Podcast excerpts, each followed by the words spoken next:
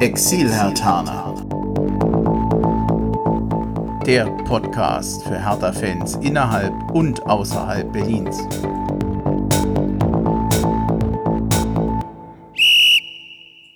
Ja, hallo Hertha-Fans in Berlin, in Brandenburg und weiter weg. Also, hallo Exil-Hertaner. Ich bin Bremchen und ich grüße euch zu einer neuen Folge des Exil-Hertaner Podcasts und ich freue mich, dass ich in Berlin via Skype mit Marco Wurzbacher und Fabian Drescher verbunden bin. Hallo Jungs. Hallo. Hallo. Hallo Bremchen. Ja, schön, dass es geklappt hat, auch, obwohl heute meine Einleitung ein bisschen holprig ist, aber ich glaube, das kommt noch. Ich muss zugeben, dass wir heute ein wenig schummeln. Im Normalfall stelle ich hier ja eher Exilhartaner vor. Ihr beide wohnt aber in Berlin und wenn man es genau nimmt, dann habt ihr euch kürzlich sogar schon mal in der Ostkurve vorgestellt. Das war vor der Wahl zum Präsidium von Hertha BSC. Bei dieser Wahl seid ihr ja beide angetreten. Jetzt sind aber nicht alle Hertha-Fans und waren bei so einer Mitgliederversammlung zugegen. Insofern fände ich es toll, wenn ihr vielleicht doch noch mal kurz irgendwas über euch erzählen könntet. Also nicht irgendwas, wenn ihr euch noch mal kurz äh, selbst vorstellen könntet. Ist vielleicht ein bisschen altbacken, aber ich finde es immer ganz schön, wenn man weiß, wer da eigentlich spricht. Ich weiß jetzt nicht, wer anfangen will. Fabian, willst du vielleicht anfangen? Äh, na gut, gerne. Ja, also Bremchen und alle und alle anderen, ja, die mich noch nicht kennen. Ich bin Fabian Drescher, ich bin 38 Jahre alt, gebürtiger Berliner, seit Kindheitsbeinen Hertaner und seit 2016 Mitglied des Präsidiums. Ähm, ich kann das auch gerne ein bisschen größer und länger ausführen, wenn du möchtest. Wie du möchtest. Möchtest du? Ja, ja mach Gut. Ja, also ich bin gebürtiger Spandauer. Ähm, bin seit 1994, ja, 94 Hertha-Fan. Da hat mich mein Vater das erste Mal mitgenommen zum Hallenturnier in der Deutschlandhalle. War für mich so ein absolutes Aha-Erlebnis. War das erste Mal Live-Fußball, den ich gesehen habe. Wenn auch nur in der Halle, aber war toll. Die Atmosphäre war super. Und seitdem war es dann immer so, dann wollte ich auch unbedingt mal zu Hertha ins Olympiastadion. Dann hat er mich mal zu einer Zweitligapartie mitgenommen. Ich glaube, das war Gütersloh äh, 1995. Wird nicht sehr voll gewesen sein. Nee, nicht wirklich. Äh, war überschaubar, aber trotzdem, das war damals, der Stimmungsblock war, glaube ich, Block O damals. War trotzdem für mich in dem Alter total beeindruckend. Und dann seit der Aufstiegssaison, also 96, 97, war ich eigentlich ab der Rückrunde bei fast jedem Spiel da. Dann in der ersten Bundesliga-Saison dann sowieso und seit der Saison drauf dann Dauerkartenbesitzer. Also bin ich jetzt doch schon relativ lange dabei und äh, möchte das auch, glaube ich, nicht mehr missen. Hm glaube ich. Hast du eine Art Lieblingsspiel von Hertha BSC? Ich frage das die anderen Exil-Hertaner ja immer sehr gerne. Ich weiß nicht, ob dir da jetzt spontan was einfällt. Ähm, bei den anderen, die haben meistens doch ein Spiel im Kopf, wo sie dann denken, das war was Schönes, war was Gutes. Äh, tatsächlich ja, das war das Spiel in der Rückrunde 96, 97 gegen Kaiserslautern. Das war ja das erste Mal, dass ich das Olympiastadion wirklich brechend voll ausverkauft erlebt habe so eine wirklich knisternde Atmosphäre. Da hast du schon auf dem Hinweg gemerkt, irgendwas ist heute anders, das ist total besonders. Die Busse waren voll. Ähm, normalerweise hatte man ja dann im Oberring da freie Platzwahl und dann hat, war dieser Stammplatz, wo eigentlich sonst keine Sau gesessen hatte, da war alles voll. Da musste man sich schon wirklich um seinen Platz kümmern, da musste man früh da sein und dann hat man gemerkt, es wurde immer voller und immer voller und das war schon so, ah, Montagabend, ja, ich weiß, Montagsspiele sind schwierig, aber damals war das halt so ein wirklich knisterndes Topspiel. Man wusste, wenn man das gewinnt, dann ist einem der Aufstieg relativ nah, kaum noch zu nehmen. Und dann das 1-0 von Axel Kruse, wo ich so gefühlt hatte, das Gefühl hatte, der Ball braucht eine halbe Stunde, bis er im Tor oh, liegt. Ja. Und in meiner Erinnerung heute hat er auch von der Mittellinie geschossen, wobei er nun doch ein bisschen näher am Strafraum dran war. Und also das war so für mich so der Schlüsselmoment, wo man gesagt hat, so jetzt, das ist es und kein anderer Verein mehr. Da kann mhm. kommen, was will. Es war übrigens am 7. April 1997. Warum weiß ich das? Es ist auch mein Lieblingsspiel. Na, na siehst du, haben wir was gemeinsam. äh, Marco, ich will dich jetzt nicht ganz ausschließen. Äh, willst du vielleicht auch noch was zu dir sagen? Also, wo kommst du her? Wo bist du aufgewachsen? Was verbindet dich mit Hertha? Ähm, ob du die lange oder kurze Version nimmst, das überlasse ich dir. Okay, ja, ähm, geboren und aufgewachsen in Berlin, geboren 1978, aufgewachsen im Eichkamp, quasi in direkter Nachbarschaft zum Mommsen-Stadion. Trotzdem nie eine Beziehung zu dem dort ansässigen Verein aufbauen können. Ähm, ja, was verbindet mich mit Hertha BSC? Also äh, bei mir ist es so, dass meine Familie überhaupt nicht Sport und schon gar nicht Fußballaffin war und ist. Ähm, und von daher war dann 1990 die Fußball-Weltmeisterschaft für mich eigentlich so der erste Kontaktpunkt, äh, um generell mit professionellem Fußball äh, in Berührung zu kommen. Und ähm, ja, nach dem Gewinn der Weltmeisterschaft äh, habe ich dann tatsächlich in der Berliner Morgenpost, die in unserem Haushalt abonniert war, ähm, nachverfolgen können, dass es auch ein Team in der Bundesliga gibt aus Berlin, ähm, was sich da versucht hat. Nicht besonders erfolgreich in der Saison ähm, 90, 91, wie wir wahrscheinlich alle wissen. Ähm, aber von daher, ab dem Zeitpunkt war es für mich immer so, ja, ich möchte gern mal so ein Fußballspiel in Berlin live sehen. Und äh, leider hat es dann aber bis Ende 91 gedauert, dass ich äh, ein paar ältere Freunde und Bekannte gefunden habe, wo meine Eltern gesagt haben, ja, okay, wenn die dich mitnehmen, dann geh da halt hin. Und da war dann mein erstes Spiel äh, am November 91 gegen den FC Remscheid. Ähm, trister Tag. Ähm, ich glaube, Höchsttemperatur waren an dem Tag sieben Grad. Ähm, und im Olympiastadion haben sich 4500 Leute ähm, verlaufen, aber Hertha hat immerhin 3-2 gewonnen. Ähm, das war mein erstes Heimspiel und ähm, da hat es mich dann irgendwie gepackt. Ähm, Hertha hat damals noch sehr großzügig ähm, Freikarten an den Schulen verteilen lassen und mein damaliger Sportlehrer Herr Kerner hatte dann immer so eine Rolle mit Eintrittskarten und äh, ein Klassenkamerad von mir, Julian und äh, ich waren immer die einzigen, die dann immer zwei Karten von dieser Riesenrolle haben wollten. Und ähm, ja, da war ich relativ regelmäßig ähm, bei den Heimspielen. 1993 dann mein erstes Auswärtsspiel. Ähm, für mich auch ein ganz besonderes Spiel, vielleicht nicht das totale Highlight, äh, wenn du mir die Frage dann auch stellen wollen würdest. Ähm, aber es war eben doch ein ganz besonderes Spiel ähm, in Jena auf dem Ernst-Abbe-Sportfeld, ähm, weil Hertha machte damals zwei Tore, entstand 1 zu 1. Und äh, die Kenner werden wissen, das war der legendäre Rückpass von äh, Wuschirode, der dann äh, Walter Junghans war es, glaube ich, äh, unterm Fuß durchrutschte oder der Ball hüpfte irgendwie kurz nochmal ab und landete dann im eigenen Tor. Ähm, ich stand da im Gästeblock, hatte meinen Vater überredet, äh, dass wir doch Bekannte in Jena besuchen könnten, genau an dem Wochenende, als Hertha dort spielte. War auch das erste und einzige Mal, dass ich mit meinem Vater im Stadion war. Ähm, ja, von daher für mich ganz besonders. Ähm, ja, über die Jahre ähm, ist meine Verbindung zu Hertha dann immer weiter gewachsen. Äh, ich glaube, interessant zu erwähnen ist dann wieder 2001. Ähm, da kam Dirk Bruser, ein Freund meines Bruders, auf mich zu und meinte, hey, du bist doch Hertha-Fan ähm, und du machst doch, doch, doch auch ein paar Sachen im Internet. Ich habe da eine Idee. Und äh, seine Idee war, ein Hertha-Portal zu gründen, das die Bemühungen der vielen Fanclubs und internetinteressierten Hertha-Fans, die es damals so gab, ähm, bündelte und äh, quasi statt dass jeder irgendwie nur eine Webseite für seinen ähm, äh, für seinen Fanclub oder baute, wo dann jeweils die gleichen Informationen waren, nämlich irgendwie der Kader abgebildet war und so ein paar Fanclub-News, meinte er, naja, wenn wir das alles bündeln würden, dann könnten wir doch eine große Sache machen, die dann so richtig funktioniert. Ähm, er wollte ein Internetforum bauen, äh, was deutlich besser war als das, was Hertha BSC damals selbst angeboten hat. Und Dirks große Vision war auch, hey, in den Kurven passiert so viel, man findet davon nirgendwo Bilder in Zeitungen oder irgendwo. Lass uns doch Fotos bei den Spielen machen und das alles hochladen und dokumentieren. Und ähm, da haben wir mit äh, Mick, mit Michael Dötsch dann noch einen dritten äh, Mitstreiter gefunden. Ähm, und äh, so ist Hertha Insight damals entstanden. Ähm, wir sind dann äh, nach äh, ein bisschen Klinkenputzen bei Hertha BSC ähm, zum offiziellen Forum des Vereins erklärt worden.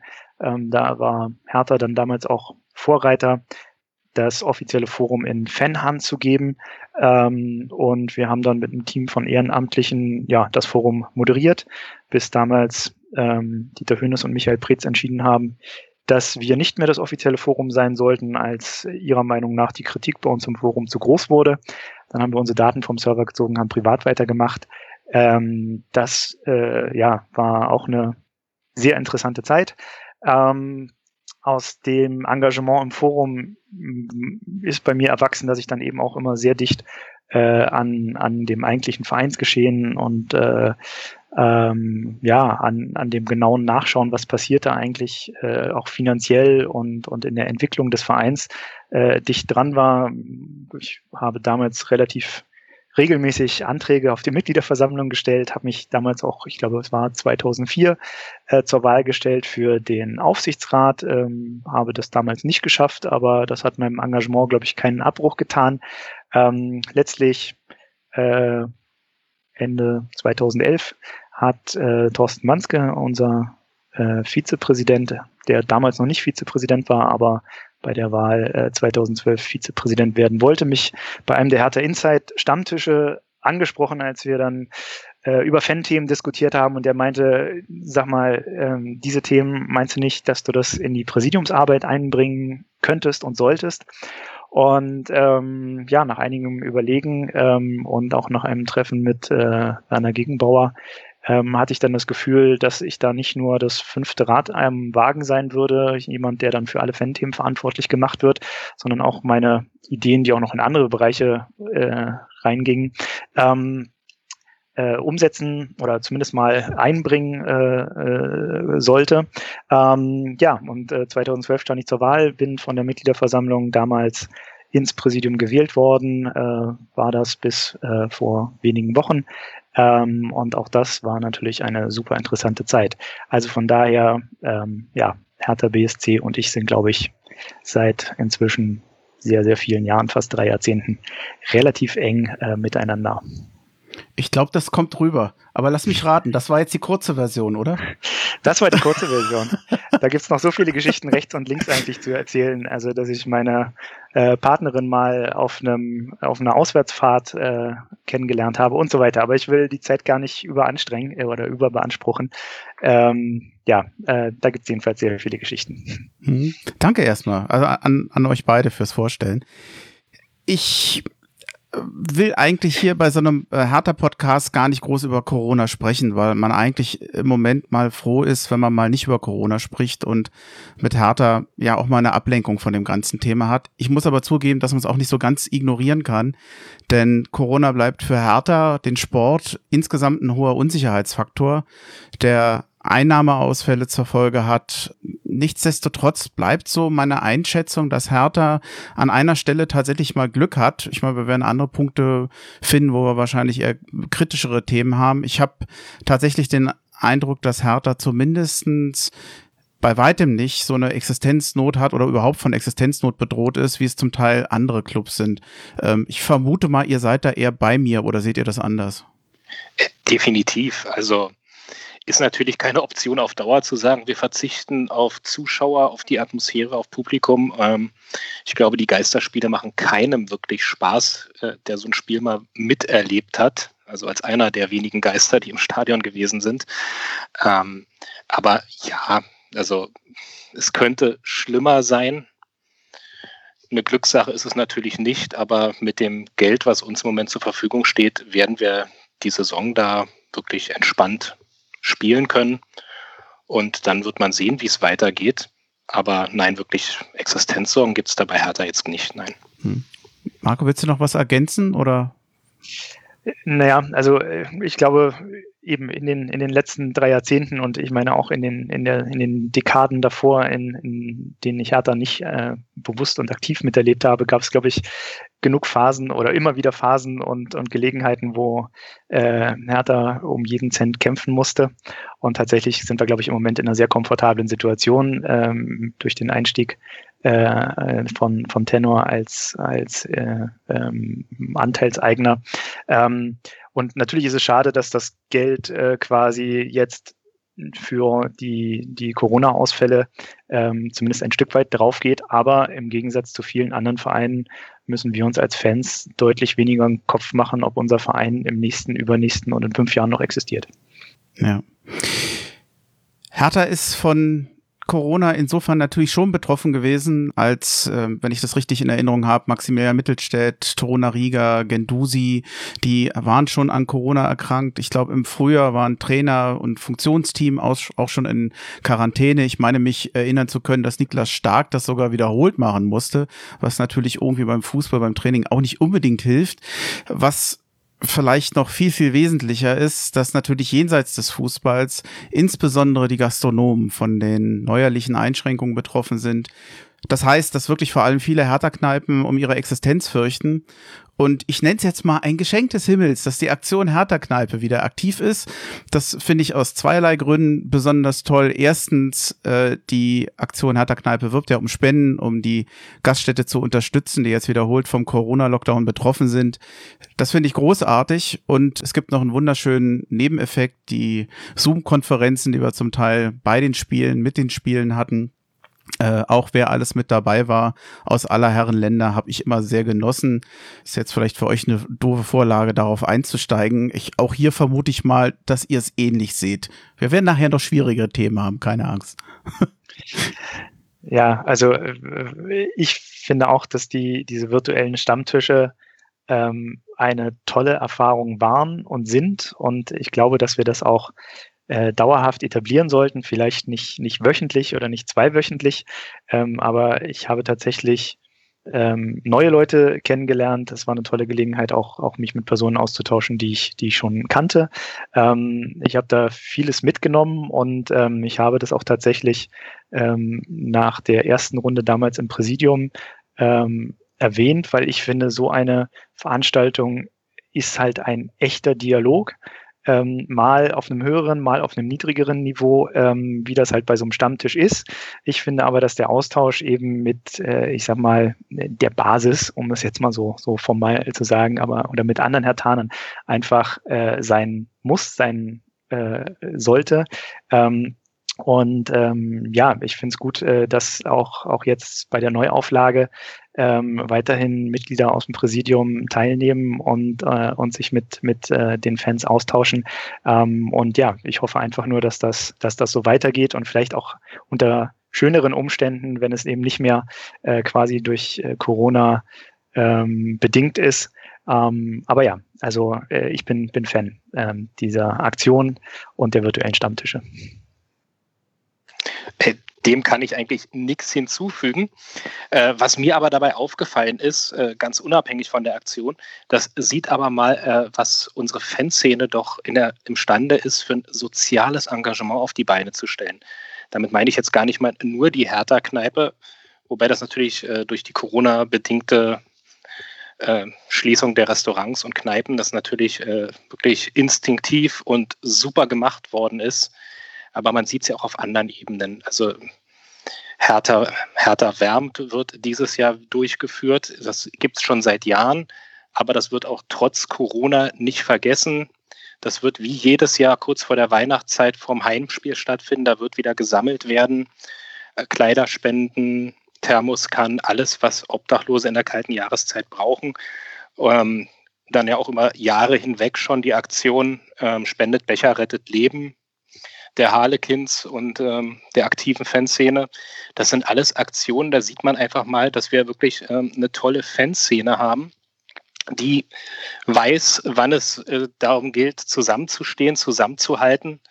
Und das muss man einfach auch mal von Vereinsseite entsprechend hervorheben und das nicht unter den Teppich kehren. Also wir haben äh, eine Fanszene, die in diesem Bereichen echt ihresgleichen sucht und sich äh, definitiv nicht vor anderen verstecken braucht, die gerne auch immer mal ein bisschen gehypt werden als besonders anders und äh, was weiß ich wie toll. Äh, in dem Zusammenhang möchte ich aber auch mal darauf hinweisen, auch Hertha selber hat ja in der Corona-Zeit über den CSA-Bereich eine Menge auf die Beine gestellt. Pflegedienste unter die Pflege, das Pflegepersonal unterstützt, Ärzte unterstützt, medizinisches Personal unterstützt, die systemrelevanten Berufe mit Care-Paketen versorgt. Also auch da ist der Verein ja nicht untätig geblieben. Hm. Ich könnte, ich könnte die Liste eigentlich noch fortsetzen. Ich will es jetzt äh, Fans at Hertha e.V. nicht unerwähnt lassen.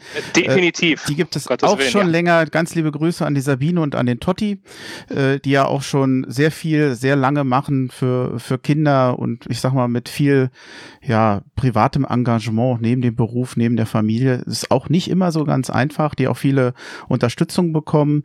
Äh, ich würde das auch gerne noch ergänzen, weil es äh, gerade noch zeitlich passt. Äh, ich habe es mir aufgeschrieben. Der Förderkreis Ostkurve hat nochmal auf die Aktion Hertha wärmt hingewiesen. Am Samstag, dem 21.11. ab 12 Uhr werden auf dem Olympischen Platz Kleider und Sachspenden entgegengenommen. Infos zu den Spenden könnt ihr auf der Homepage der Harlequins finden. Den Link hierzu, den hänge ich an die Folge mit dran. Ähm, denn ich, äh, da kann man, Fabian, ich weiß, du hast auch dafür geworben, letztens mit einem Video bei Twitter, glaube ich. Sehr nettes übrigens, wollte ich nur mal kurz sagen. Danke. Ging zwar um die Hertha-Kneipe, aber das wollte ich da äh, nicht unerwähnt lassen. Und wenn man mir die Zeit schon dafür gibt, dann nutze ich das auch gerne. Und äh, Fans at Hertha wollte ich definitiv nicht vergessen. Mir wird die Weihnachtsfeier dies Jahr auch echt fehlen. Ja, wobei sie wird zumindest virtuell stattfinden. Aber so eine Tombola macht, glaube ich, live mehr Spaß, ja, wenn es dann eine gibt. Ja, hast recht, lässt sich nicht ersetzen. Ich würde das noch ergänzen, auch bei Twitter Aktion 1892 hilft, habe ich noch gefunden. Auch da werden um Spenden gebeten. Da möchte man regelmäßig Essen kochen und es an Bedürftige in der ganzen Stadt verteilen. Das hat man auch schon getan. Ich weiß, die haben schon eine erste Tour äh, unternommen. Auch hier werde ich den Link mit dazu teilen. Ich glaube, die suchen auch noch Leute, die da helfen ja, ich habe den Eindruck, Hertha-Fans sind so aktiv und so sozial engagiert wie schon lange nicht mehr. Naja, also ich glaube, das Engagement gab es immer. Es gibt ja noch viel mehr, die Hertha-Cops, die, die regelmäßig äh, sich, sich engagieren. Und ich glaube, äh, es sind eben viele, die, die gar nicht so in der Öffentlichkeit stehen und die eben deswegen auch gerne übersehen werden, auch in ihrem wirklich schon langjährigen Engagement. Ich fand auch Fans at Hertha ist ja relativ lange so ein bisschen unter dem Radar geflogen, äh, außer denjenigen, die, die äh, ja äh, mit ihnen verknüpft waren über, über die Xing-Gruppe oder, oder auf anderen Kanälen. Ähm, äh, ich glaube, dieses Engagement grundsätzlich gibt es und äh, ich finde es andererseits jetzt aber auch schön, dass es eben so diese, diese Leuchtturmprojekte gibt, die eben so herausragend sind. Ähm, auch bei der Aktion Hertha-Kneipe, also die, die Anzahl der Presseerwähnungen, ein Fernsehbeitrag im ZDF über, über die Aktion, ähm, das sind ja auch Sachen, die sich nicht zufällig entstanden sind, sondern weil sich diese Fans eben auch Gedanken darüber gemacht haben, wie sie eben eine breitere Öffentlichkeit finden können. Nicht aus dem Grund selber, äh, ihr Gesicht in die Kamera zu halten, sondern eben um möglichst viele Spenden einzusammeln. Und auch da muss man sagen, dass äh, da eben eine äh, überragende Kommunikationsarbeit gemacht wurde. Ähm, nichtsdestotrotz, wie gesagt, gibt es viele, viele Aktionen, die, die auch äh, sehr, sehr nachhaltig sind und, und auch sehr viel Gutes bewirken, die eben so ein etwas leichter dann zu übersehen sind, insbesondere wenn es eben solche, solche ähm, ja, Projekte gibt, die eben deutlich mehr in der Öffentlichkeit stehen. Ja, Fabian hat schon gesagt, wir brauchen uns wirklich nicht verstecken. Definitiv nicht. Mit dem, was wir tun. Oder mit dem, was die Hertha-Fans tun. Wir hatten vorhin schon, oder ich hatte schon kurz die Mitgliederversammlung erwähnt und die Präsidiumswahl. Die Mitgliederversammlung in der Ostkurve, die fand ja jetzt wiederholt unter Corona-Bedingungen statt. Die erst die vorherige Mitgliederversammlung war ja online. Die letzte fand im Olympiastadion statt. Ich weiß, dass das für einen Verein eine, in jeder Hinsicht eine große Herausforderung war, sowas zu organisieren unter diesen Rahmenbedingungen. Ich glaube, da steckte wesentlich mehr dahinter, als sich der ein oder andere vorstellen kann. Und vor allem, es war so wie ich das mitbekommen habe, ich habe nur Gutes über die Mitgliederversammlung im Olympiastadion äh, gehört. Ich finde, wir dürfen jetzt ruhig noch mal ausholen zum Loben für, für die Leute, die da wirklich wahrscheinlich sehr viel Arbeit mit hatten und so erfolgreich gearbeitet haben. Auf jeden Fall. Also ich habe es denen auch schon direkt gesagt, aber was äh, Tom Herrich und sein Team da geleistet haben im Vorfeld an Planung, was da alles bedacht werden musste, Hygienekonzepte, äh, Platzverteilung etc. pp, äh, der Aufbau der Bühne, die, äh, die Struktur der Bühne, wer wo wann sitzt. Äh, das war wirklich eine immense Arbeit und das haben die wirklich toll gemacht und das Lob gebe ich auch gerne nochmal hier weiter. Und auch im Vorfeld wurde sich Gedanken gemacht, wie läuft es denn überhaupt ab? Wir hatten ja im April die, ähm, die virtuelle Mitgliederversammlung. Das ging ja nicht anders zum, zur damaligen Zeit. Und unsere Satzung sieht ja nun mal zwei Mitgliederversammlungen im Jahr vor. Eigentlich hätten wir ja schon im April das Präsidium neu wählen müssen sollen. Wobei da unsere Satzung ja uns auch eine Kulanz vom halben Jahr gibt.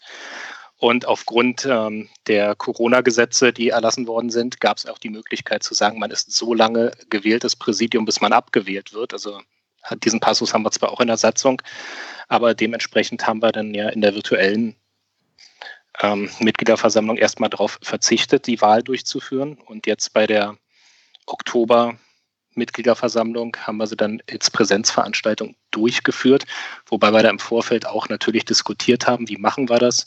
Machen wir vielleicht doch eine virtuelle Versammlung oder machen wir eine Präsenzveranstaltung? Und die Mehrheit von uns hat dann gesagt, nee, lass es mal uns als Präsenzveranstaltung machen. Das gibt uns ein bisschen lebendiges Vereinsleben zurück, was man trotz aller Bemühungen virtuell gefühlt doch nicht alles so nachholen kann. Und ich glaube, die Fans, die vor Ort waren, waren da auch sehr dankbar, dass das als Präsenzveranstaltung stattgefunden hat und dass da auch die Wahlen durchgeführt werden konnten.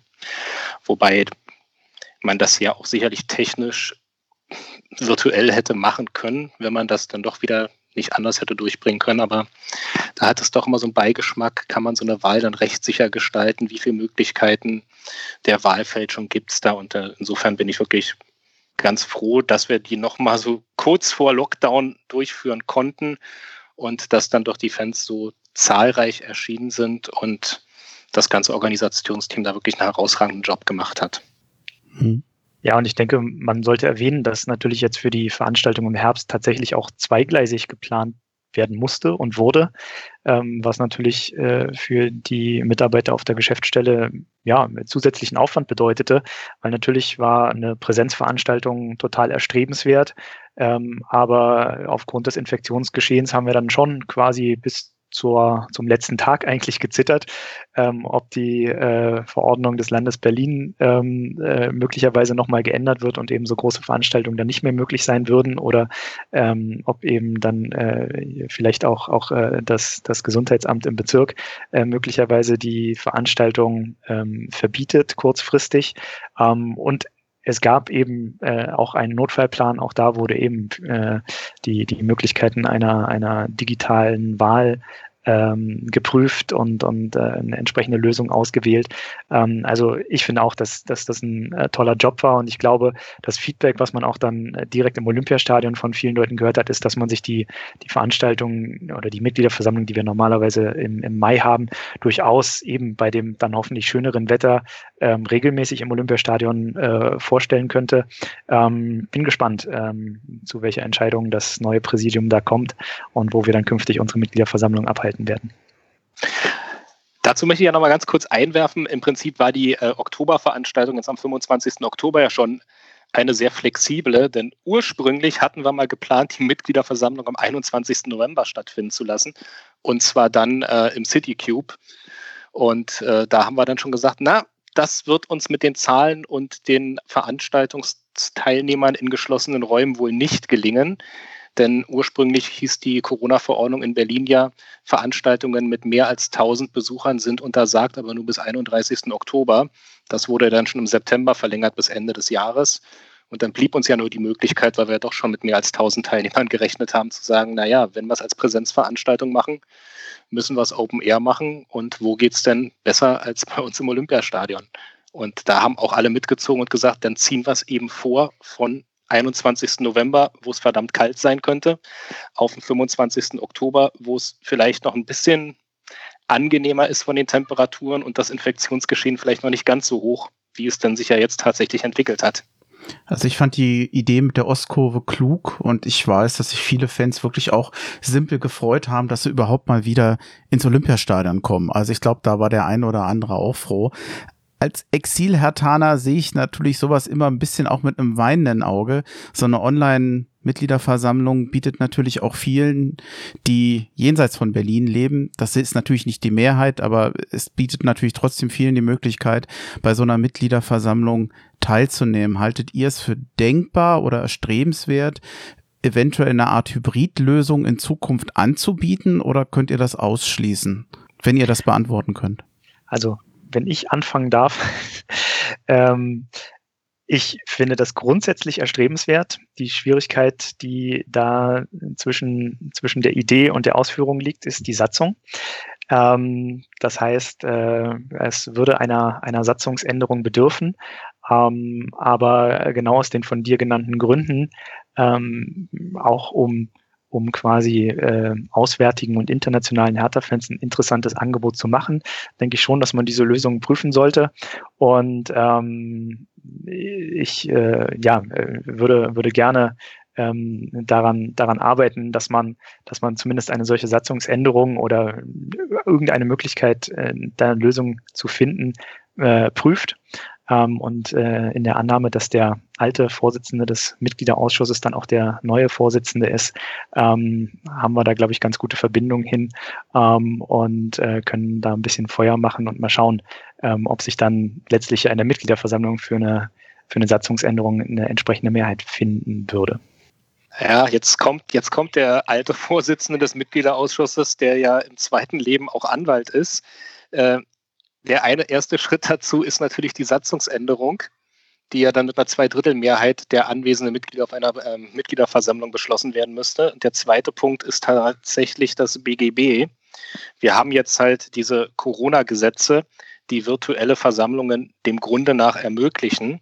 Ansonsten steht uns aber das gute alte bürgerliche Gesetzbuch im Weg, das, und zwar da Paragraph 32, der eigentlich Mitgliederversammlungen immer als Präsenzveranstaltungen vorsieht. Und da ist es jetzt die Frage, und da bin ich auch noch nicht zu einer abschließenden Meinung gekommen und ich glaube, Kollegen auch noch nicht, ob man sagen kann, dass man diesen Paragraphen über eine Satzungsänderung überhaupt aushebeln darf. Das heißt, ob es rechtlich überhaupt zukünftig möglich wäre, ähm, Hybridveranstaltungen oder virtuelle Veranstaltungen nach hoffentlich einem baldigen Ende der Pandemie durchzuführen. Das klingt doch dann aber so ein bisschen nach einer zweigeteilten Antwort. Das Interesse ist da. Äh, man sieht auch die Vorteile, aber man braucht einfach rechtliche Rahmenbedingungen, die das erlauben. Ja, definitiv. Also ich möchte mich da äh, gar nicht verschließen. Ich will da mhm. nicht abblocken, wenn das die Mitglieder wollen und da sich auch eine Mehrheit findet, aber gerne doch. Also wir wollen ja jetzt keinen äh, in die Vergangenheit gerichteter Verein sein, sondern durchaus zukunftsorientiert und auch mit den technischen Möglichkeiten, die es nun mal gibt, arbeiten. Ja, wobei ich glaube, zukunftsorientiert war Hertha schon, weil sie, glaube ich, einer der ersten waren, die so eine Online-Mitgliederversammlung durchgeführt haben, wenn ich das richtig in Erinnerung habe. Ja, ja. Ich ja. glaube, danach hat der KSC nochmal nachgezogen und der hat ja sogar seine Präsidentenwahl hm. durchgeführt.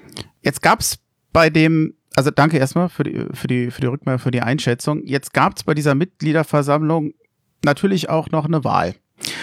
Und äh, ja, Fabian, du bist mit einem wirklich super Ergebnis gewählt worden. Glückwunsch nochmal dazu. Was für ein Vertrauensweis. Jetzt frage ich mich ein bisschen, was überwiegt eigentlich? Die Freude über das Ergebnis oder vielleicht doch eine gewisse Bürde? Jetzt muss man ja auch gute Arbeit abliefern bei der Erwartungshaltung. ja, sowohl als auch. Also zum einen habe ich mich natürlich sehr gefreut über dieses Ergebnis.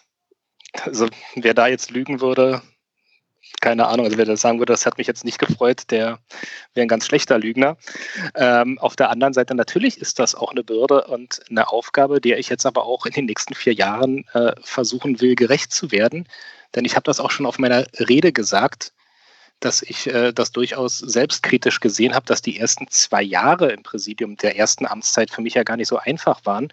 Das war so ein, ich muss mich erstmal zurechtfinden, wo bin ich, wie äh, reagieren die anderen. Ich bin dann keiner, der da vorprescht und sagt, so hier bin jetzt ich und das sind jetzt meine Meinungen und da müsst ihr alle mitziehen. Und da hätte ich auch, glaube ich, das Gefühl gehabt, wenn ich damit gleich ankomme, ähm, dann sind die Türen da eher wieder zugeschlagen, als dass ich mal irgendwo ein offenes Ohr finde. Und ähm, da hat sich dann nach den ersten zwei Jahren ich gemerkt, okay, jetzt weiß ich auch so ein bisschen, wie ticken die Leute, mit wem kann ich gut arbeiten, wen spreche ich wie an. Und ähm, dann hat sich da auch so ein konnte man sich dann auch ein gewisses Gehör verschaffen und dann auch seine Meinungen und die Interessen der Mitglieder, die man dann auch vertritt, äh, kann konnte man dann schon besser durchsetzen. Und das ist jetzt das, was ich natürlich jetzt in den zweiten vier Jahren meiner jetzt zweiten Amtszeit deutlich intensivieren will. Denn ähm, wenn ich mir das Ergebnis angucke, dann setzen, haben die Mitglieder durchaus Erwartungen an mich, die ich auch erfüllen möchte. Und die erwarten dann auch, dass ich jetzt sage, jetzt tu was, setz unsere Interessen durch, bring den Verein voran, denn sonst hätten sie mich nicht mit dieser Stimmenanzahl gewählt, wenn sie nicht auch etwas von mir erwarten würden.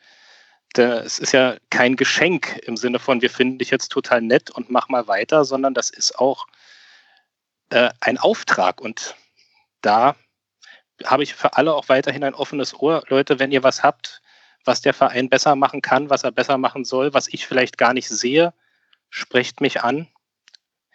Die, wie man mich erreicht, ich bin, wenn es wieder Heimspiele gibt, immer vor den Heimspielen am Wagen des Förderkreis Ostkurve. Und auch ansonsten über Twitter könnt ihr mich erreichen. Über die sozialen Netzwerke findet ihr mich. Und auch wenn ich da nicht permanent irgendwelche Posts raushaue, ich lese viel und nehme deswegen die Strömungen schon wahr und auch äh, das Lob und vor allem aber auch die Kritik, die am Verein äh, an den Verein gerichtet ist. Mhm. Also alles, was ihr an Links für mich habt, nehme ich natürlich mit in die Folge noch rein. Also nicht nur bei, bei euch beiden natürlich. Das ist klar. Aber die könnt ihr mir ja vielleicht nach der Folge dann nochmal geben. Oh, habe ich dich unterbrochen? Entschuldigung. Na, nein, überhaupt nicht. Ich war okay. eigentlich soweit ah, durch ah, okay. und äh, ja, ich wollte jetzt eigentlich gar nicht äh, so sehr auf diesem Wahlergebnis rumreiten, denn das hat ja natürlich auch leider eine Kehrseite. Ja, da wollte ich jetzt, der Marco ahnt schon, dass ich ihn jetzt als nächstes anspreche mit zwei Fragen, weil machen wir es kurz und knapp, die Wiederwahl bei dir hat ins Präsidium nicht gepasst, du hast es knapp verpasst und ähm, ja, die Frage ist natürlich jetzt erstmal grundlegend, hast du ja, hat sich die Enttäuschung so ein bisschen gelegt. Ist ja jetzt schon wieder ein paar Wochen her. Ja, ich habe äh, natürlich ein paar Tage dran zu knabbern gehabt, ähm, weil ich natürlich auch in den äh, achteinhalb Jahren im Präsidium ähm, sehr viel Herzblut eingebracht habe und ähm, äh, quasi mit, mit Thorsten Manske, mit Fabi und auch mit äh, äh, Anne Jüngermann, die ja ähm, auch mit einem beeindruckenden Ergebnis gewählt wurde, schon im Vorfeld äh, schon, schon über ein paar Projekte gesprochen habe, die wir gerne gemeinsam in den nächsten Monaten und Jahren angegangen werden, wären. Und ähm, äh, ja, das äh, war natürlich für mich enttäuschend, da jetzt nicht unmittelbar mitwirken zu können. Ähm, aber nachdem der erste Ärger verflogen ist, ähm, kann ich sagen, ähm, äh, ich werde härter nicht verloren gehen und äh, ich werde äh, weiterhin meine Ideen einbringen, ähm, jetzt eben von außen. Ähm, und ähm, auf der anderen Seite ja, hat man ja ein paar zusätzliche Freiheiten, wenn man eben nicht Mitglied des, des Gremiums ist.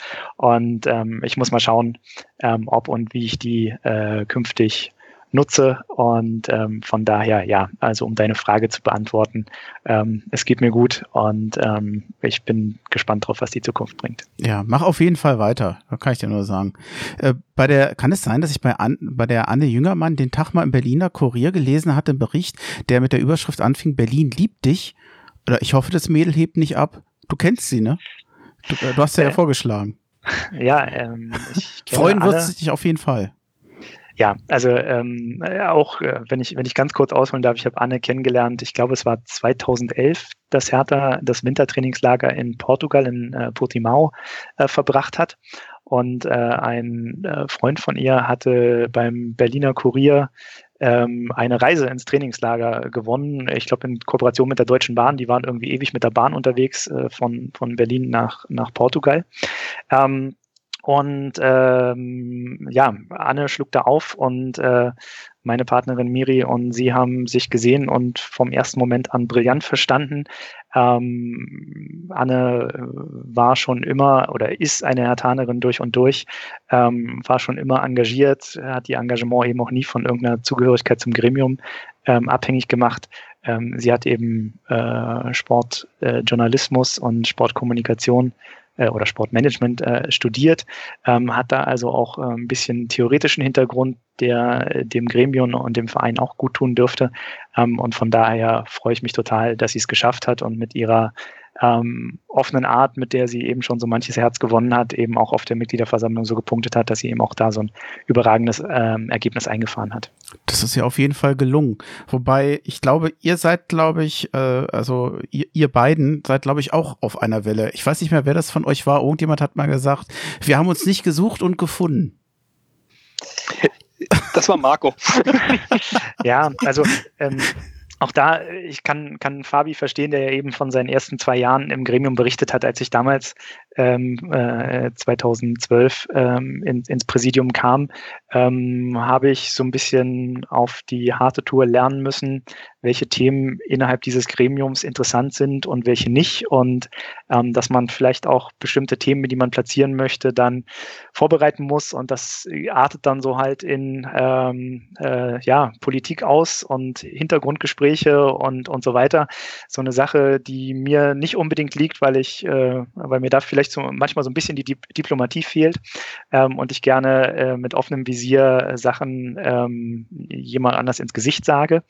Ähm, und von daher, ähm, ja, war das bei mir auch so ein Lernprozess. Ähm, und von daher war ich dann äh, nach vier Jahren, als Fabi dazu kam, ähm, unendlich froh, ähm, Mitstreiter zu finden, mit dem ich eben tatsächlich ähm, inhaltlich äh, auf, in vielen Punkten auf, auf einer Wellenlänge äh, liege. Und ähm, ja, also ich meine, Fabi und ich, wir kannten uns äh, vorher vom Sehen und ich meine, er war ja vorher äh, Mitglied des Vereinsgerichts und natürlich ähm, äh, war, er, war er daher äh, mir auch bekannt. Ähm, aber eben aus dieser Bekanntschaft ist, glaube ich, über die letzten Jahre eine Freundschaft erwachsen, ähm, nicht nur zwischen uns, sondern auch unsere Familien verstehen sich top. Ähm, äh, ich ich glaube, unser Aufenthalt in, in äh, Barcelona, der für Fabis Familie eigentlich ein Familienurlaub war, nur lustigerweise durfte dann ja unsere äh, 19 im, in der UEFA Youth League in Barcelona antreten, genau zu der Zeit, als er da war. Und Ach, cool. und ich haben uns entschieden, dann dahin zu fliegen. Und hatten wir auch ein paar lustige Tage in Barcelona zusammen und so. Also ähm, ja, äh, lange Rede, kurzer Sinn. Ähm, ja, wir haben uns tatsächlich nicht gesucht und doch gefunden. Und äh, von daher eben haben die, die letzten Jahre im Präsidium auch enorm viel Spaß gemacht, auch weil Fabi ein Draht zu Personen gefunden hat, äh, bei denen mir der, dieser Aufbau nicht so gelungen ist. Ähm, und äh, von daher, glaube ich, waren wir, waren wir ein ganz äh, gutes Duo in, in vielen Punkten. Ähm, und das ist natürlich auch einer der Punkte, die einfach so ein bisschen schmerzt, dass das jetzt äh, für mich äh, erstmal zu Ende ist. Ähm, aber ja, ähm, deswegen endet unsere Freundschaft ja nicht. Präsidium und was das macht, das ist ein gutes Stichwort ich glaube, dass es vielen Fans, und ich schließe mich da ausdrücklich mit ein, nicht einfach fällt, diese ganzen Gremien eines eingetragenen Vereins dann noch in Kombination mit den ausgelagerten Profis wirklich zu durchschauen. Das muss man auch nicht. Also wenn ich ins Stadion gehe, dann muss ich mich nicht mit den juristischen Feinheiten befassen, welche Gremien es in einem Verein gibt. Aber ich fände super, wenn ihr vielleicht noch mal ein bisschen unterstützt. Wir, wir müssen uns nicht jedes Gremien angucken. Aber auch für mich, ich könnte es jetzt nicht aus dem Kopf sagen, was wirklich die wesentlichen Aufgaben eines Präsidiumsmitglieds sind und wo quasi auch die Grenzen eines Präsidiummitglieds äh, sind. Vielleicht noch gerade in ähm, ähm, in Richtung äh, ausgelagerte Profis auch noch. Es muss ja irgendwo eine Grenze zwischen denen geben. Es gibt ja auch noch eine Gesch Geschäftsführung bei den Profis. Wo, was könnt ihr eigentlich oder was kann man, wenn man im Präsidium ist, mitentscheiden? Was muss man mitentscheiden und wo ist man mehr oder weniger draußen? Oh Gott, so viele Fragen. Aber ich, ich hoffe, ihr könnt sortieren. Ja, klar, kriegen wir hin. Ich bin zwar erstmal noch ganz gerührt von Markus Worten, aber muss mich jetzt erstmal wieder sammeln. Ähm, ich habe ja. Taschentücher, aber das hilft dir jetzt nichts. Das hilft mir jetzt hier gar nichts. Nein. Nein, das ist, um das nochmal kurz äh, aufzugreifen, was mir jetzt auch wirklich fehlen wird im Präsidium, das ist äh, teilweise auch vor allem Markus Denkweise, denn Marco denkt teilweise im größeren Rahmen und dann wieder viel detaillierter als ich. Und äh, da haben wir uns eigentlich super ergänzt. So, äh, er hat gute Schlachtpläne ausgearbeitet, ähm, die ich dann teilweise versucht habe umzusetzen. Und äh, das wird mir jetzt natürlich ein wenig fehlen, auch wenn wir natürlich in einigen Dingen auch nicht auf einer Wellenlänge sind und durchaus kontrovers diskutieren können. Aber äh, war das doch eine super intensive und gute Zusammenarbeit die letzten vier Jahre. Unabhängig dann jetzt noch äh, vom privaten Bereich, was ich einfach bestätigen kann. Ähm, ja, wie ist das Präsidium? Äh, wo sind die Grenzen des Präsidiums, was macht das Präsidium? Das Präsidium ist erstmal der Vorstand des EV, des eingetragenen Vereins, der ja wiederum dann in seinen einzelnen Abteilungen Abteilungsleiter hat. Das heißt, wir stehen dem Hertha BSC e.V. vor, kümmern uns damit auch um die einzelnen Abteilungen, deren Abteilungsleiter uns bei jeder Präsidiumssitzung berichten, wie es in den Abteilungen läuft, wo sie Hilfe unterbrauchen, wo sie Unterstützung benötigen, was gut ist. Die stellen die Haushaltspläne vor, die dann von uns im Ergebnis genehmigt werden, bewilligt werden. Und dann natürlich mit der größten Abteilung der Fußballabteilung, den Keglern, den Boxern und der Tischtennisabteilung. Und ähm, der Sprung zur Profiabteilung, der besteht dann darin, dass das Präsidium von Hertha BSC den Beirat der Hertha BSC GmbH und Co. KG bildet und ähm, zusätzlich mit zwei vom Investor zu besetzenden Plätzen. Also das Präsidium besteht im Moment aus, wie viel sind wir jetzt? Sieben? Marco, hast du mitgezählt? Acht. Acht. acht. Danke. Aus acht Präsidiumsmitgliedern und äh, maximal im Beirat dann zwei Mitglieder des Investors. Im Moment wird nur ein Beiratsplatz tatsächlich vom Investor besetzt, von Lars Windhorst selber. Und ähm, das Präsidium im Schnittstelle zum, zur GmbH muss Transfers bewilligen und Personalentscheidungen bewilligen, die ein entsprechendes ähm, Gehalts- und Investitionsvolumen überschreiten. Das muss uns dann die Geschäftsführung vorlegen. Dann sagen wir ja oder nein. Wir überwachen die Geschäftsführung oder beaufsichtigen die Geschäftsführung der GmbH. Wir stehen ihnen beratend zur Seite. Aber letztlich haben wir als Beirat mehr oder weniger eine Überwachungsfunktion und die Geschäftsführung der GmbH hat insoweit schon freie Hand, es sei denn, von uns wird gesagt, jetzt läuft hier irgendwas völlig aus dem Ruder, da müssen wir jetzt mal einlenken. Es ist ja auch ein Ehrenamt im Gegensatz zu ähm, den bezahlten Jobs der Geschäftsführung und Geschäftsleitung. Ja, wo sind denn die Grenzen aus? Also ich nehme jetzt mal so ganz platt gesagt ähm, die Verpflichtung von Spielern, die Verpflichtung von Trainern, äh, gewisses Gehalt vorausgesetzt oder wahrscheinlich dann wird es da irgendwo eine, eine monetäre Grenze geben, wo man da involviert sein muss. Da ist sozusagen ein Präsidium mit involviert. Wie ist es bei mh, hm, Punkten, ich sag mal im weitesten Sinne, wenn es um Imagekampagnen geht, um, um Öffentlichkeitsarbeit, wo, wo sind da, wo seid ihr da involviert und wo seid das nicht? Also ich würde vielleicht noch ganz kurz einen Schritt nochmal noch mal zurückgehen. Ja, ähm, mach ruhig. Äh, um, um dann äh, auf deine Frage einzugehen. Ähm, letztlich, das Präsidium nimmt die äh, Rechte, die Beteiligungsrechte an den Tochtergesellschaften wahr. Und der Beirat ist dabei nur eine Konstruktion, weil es gibt eine Gesellschaft, die Hertha BSC Verwaltung GmbH, die 100 Prozent dem EV gehört. Und äh, diese äh, Gesellschaft ist der Komplementär innerhalb unserer äh, ähm, GmbH und Co. KGAA. Ähm, das heißt, ähm, wir oder das Präsidium äh, und damit eben 100 Prozent der Verein entscheidet über die Geschäftsführung unserer Tochtergesellschaft.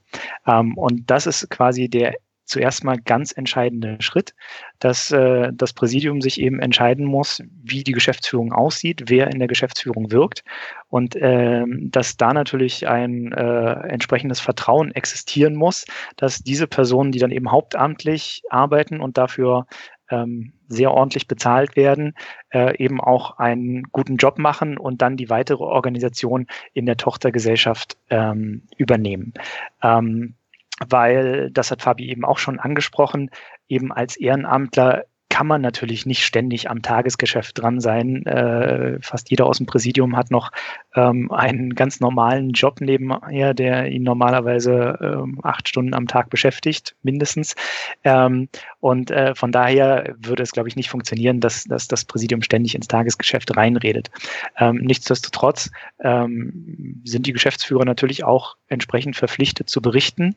Ähm, und das ist eine Sache, die wir in den letzten Jahren auch hm, häufiger dann eingefordert haben, dass wir zu bestimmten Themen, ähm, wo man das Gefühl hatte, ähm, da, da fließen im Moment zu wenig Informationen oder da fehlt ein bisschen Hintergrund, dass dann entweder die Geschäftsführung oder auch die entsprechenden Abteilungsleiter im Präsidium berichtet haben, wie die Arbeit läuft, welche äh, äh, Sachen geplant sind, also was, was zum Beispiel eben Image-Kampagnen und so weiter angeht. Ähm, da äh, kann man sich also durchaus informieren lassen und natürlich kann man auch in gewisser Art und Weise was zurückspielen. Nur äh, letztlich wird es eben auch nicht funktionieren, im, wenn, wenn acht Personen im Präsidium sitzen oder, oder bisher äh, eben, eben sogar neun Personen, dann gibt es da wahrscheinlich neun verschiedene Ansichten zu jedem Thema und äh, am Ende muss es aber jemand entscheiden und das passiert dann aber natürlich äh, in, der, in der Tochtergesellschaft. Hm. Ja, da hat er es nochmal ein bisschen detaillierter ausgeführt. Ja, ich musste das erstmal verarbeiten. Entschuldigung. Ja, also ich glaube, das ist eben dieses das Komplizierte in dieser äh, in dieser äh, äh Konstruktion einer einer Kommanditgesellschaft, wo man eben die Kom äh, Komplementären hat und dann eben Kommanditisten ähm, und äh, letztlich ja auch häufiger diese, diese Frage auftaucht, okay, da hat jetzt jemand, äh, also die, die äh, Tenor Holding, ähm, hat, hat 66 Prozent äh, der Anteile an Hertha BSC gekauft. Wieso verletzt das eigentlich nicht die 50 plus 1 Regelung? Ja, die alte ähm, Frage, ist, ja. Ne, das ist eine, eine, Frage, die sich immer wieder stellt und die, die, die ich auch komplett nachvollziehen kann, ähm, weil eben diese diese äh, Gesellschaftsformen, die es bei Firmen eben in Deutschland gibt, nicht so völlig, völlig einfach zu verstehen sind. Und da muss man sich dann eben äh, sehr mit der Materie beschäftigen. Und das Entscheidende in dieser Konstruktion ist eben, es gibt eine Komple Komplementärgesellschaft, die, die, die äh, allein haftende Gesellschafterin. Das ist eben die Verwaltung GmbH. Da äh, werden die, die Geschäftsführer ähm, installiert und die treffen am Ende auch die Entscheidung und die Kommanditisten in dem Fall eben zwei, der Verein und äh, Tenor Schrägstrich Lars Windhorst, ähm, äh, denen gehören eben Anteile an dieser Gesellschaft, aber die meisten Entscheidungen äh, werden eben ähm, in, der, in der Geschäftsführung getroffen und bei bestimmten Entscheidungen muss dann eben der Beirat den Geschäften zustimmen. Äh, das ist eben komplett festgelegt. Und wie gesagt, das ist eine Konstruktion, die, glaube ich, kann man, da kann man gar nicht äh, oft genug das, das kann man nicht oft genug erklären ähm, und äh, das, äh, die Frage beantworte ich persönlich auch immer wieder gerne, ähm, weil das eben ganz wichtig ist im Verständnis, wer hat eigentlich bei uns das Sagen und ähm, wir werden wahrscheinlich auch noch auf das Thema kommen ähm, und du hast, glaube ich, auch in der Einleitung schon, schon so ein bisschen äh, angesprochen, ähm, wie, wie Verein und, und äh, unser äh, Anteilseigner da da ähm, äh, quasi im Moment öffentlich kommunizieren. Ähm, und äh, das, wenn man aber sozusagen die Konstruktion betrachtet, dann ist diese Frage ganz eindeutig beantwortbar. Ja, ich stelle aber fest, dass selbst Profis, dass selbst Sportjournalisten jenseits von Hertha BSC das jedes Mal falsch, falsch darstellen.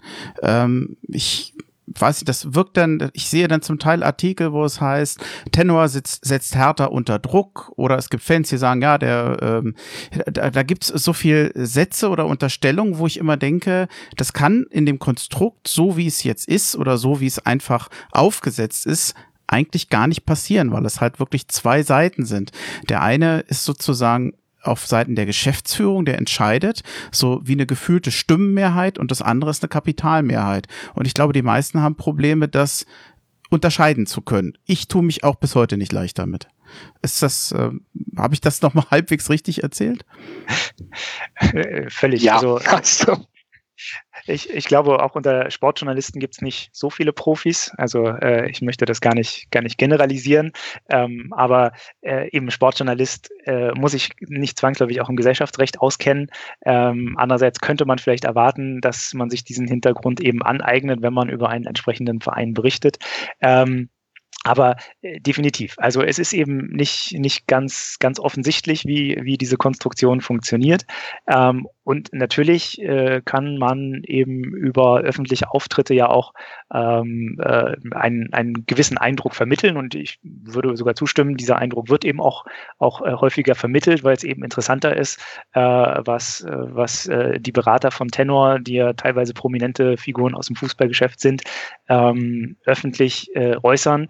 Ähm, es ist dann eben nur nicht völlig klar, dass das eben nichts ist, was Hertha BSC in dem Moment äußert, sondern das ist eben das, was äh, einer unserer Anteilseigner oder ein, ein Beauftragter äh, des Anteilseigners in der Öffentlichkeit äußert und äh, was eben von der eigentlichen Gewichtung her gar nicht so hoch gehängt werden müsste, wie es dann eben in der Öffentlichkeit tatsächlich ankommt. Hm. Fabian, von dir noch was? Nee, nee, nicht wirklich. Also nicht so viel.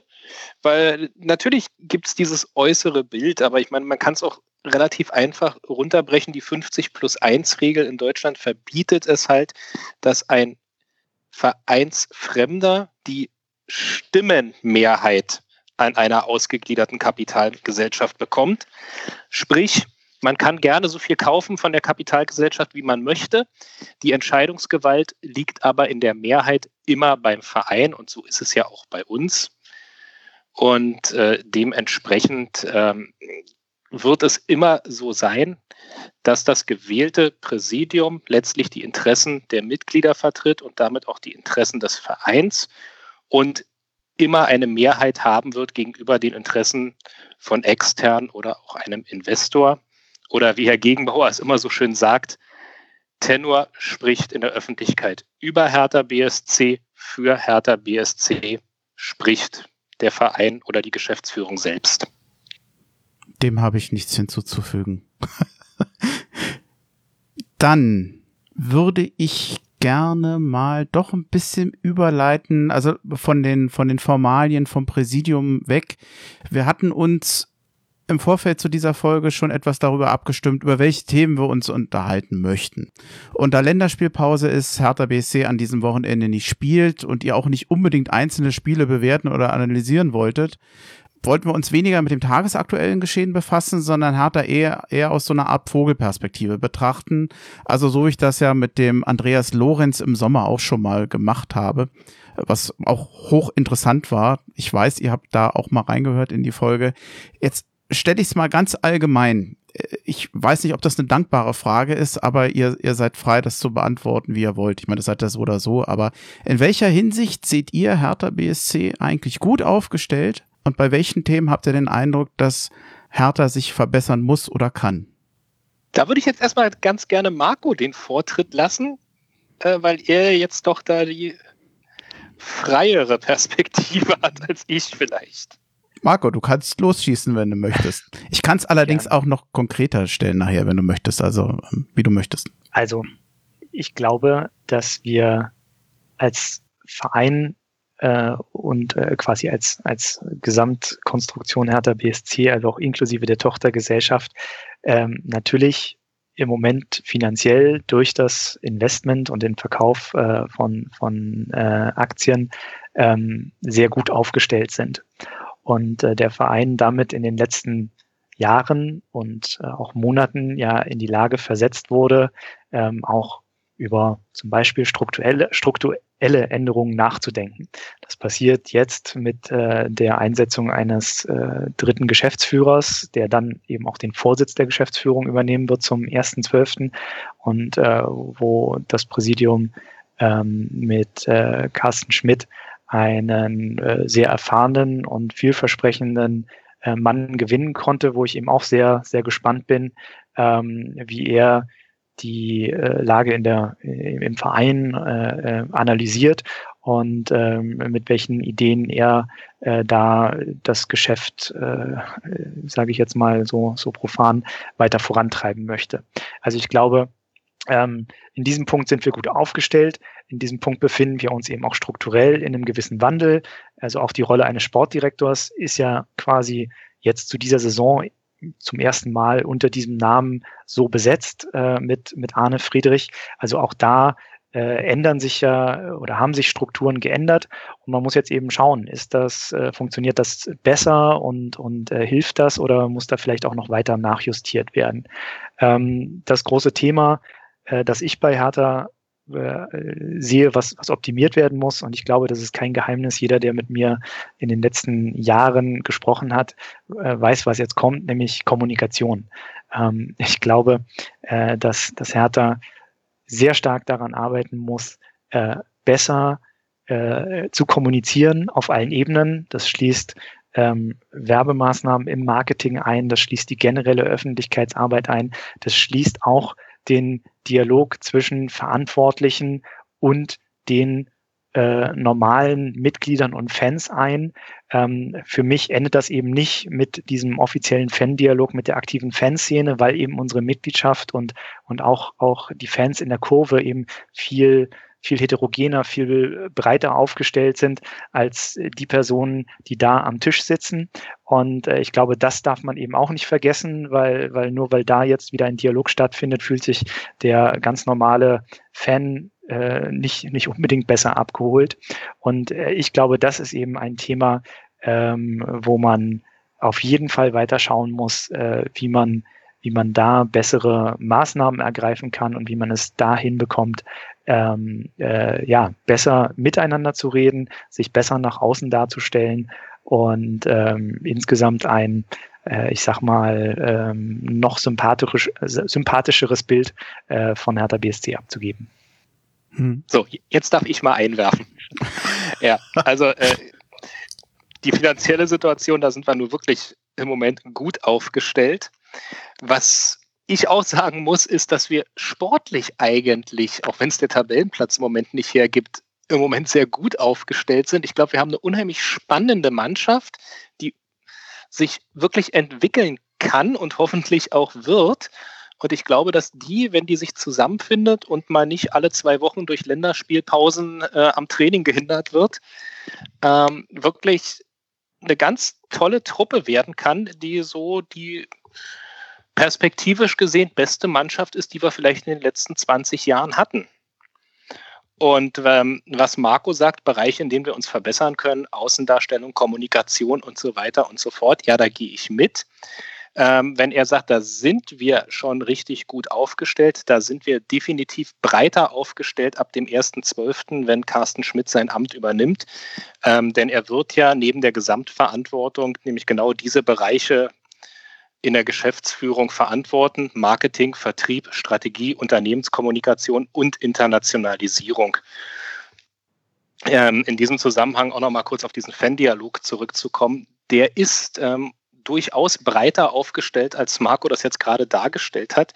Da sitzt ja jetzt nicht nur die aktive Fanszene, da sitzen ja auch Vertreter der, ähm, wie nannte sich das, der UFC, äh, sitzen UFC-Vertreter und auch äh, von der Initiative Vertreter der aktiven Fans von Hertha BSC, die ja eben gerade nicht die aktive Fanszene in dem Sinne repräsentieren, äh, repräsentieren also sprich Ultras äh, und so weiter, sondern gerade auch äh, in dem Bereich Kuttenfan, normalen Ostkurvenfan und aber ja, natürlich, wir müssen auch die abholen, die nicht in der Kurve stehen. Und das äh, sind ja auch nicht ganz so wenige. Wenn man sich unseren Zuschauerschnitt anguckt, sieht die Ostkurve hat 7500 Plätze. Wir haben einen Schnitt von 45 bis 50.000.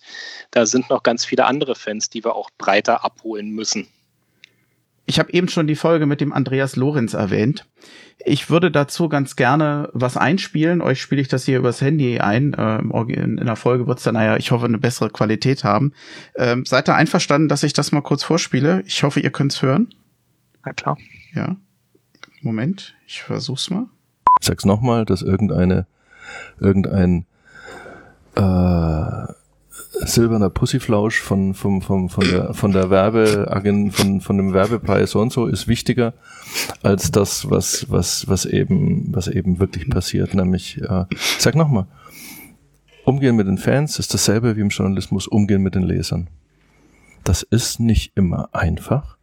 Und manchmal kommst du, prallst du mit den Ellenbogen aneinander und manchmal prallst du mit dem Kopf aneinander. Hm. Was er sagt oder was ich verstehe, ist ja eigentlich das Künstliche an diesen Werbekampagnen.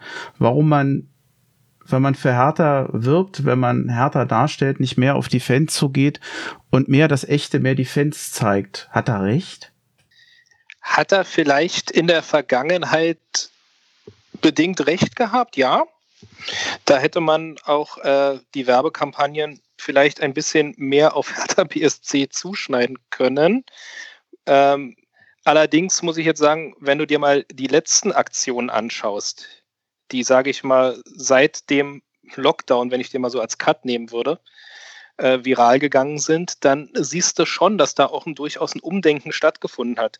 Äh, schau dir das Video zum Leierkastenmann vor dem Derby an. Schau dir die Plakate an, die vom Derby in der Stadt gehangen haben. Ich finde schon, dass das genau unsere Sprache ist und dass auch die Sprache der Fans da gesprochen wird.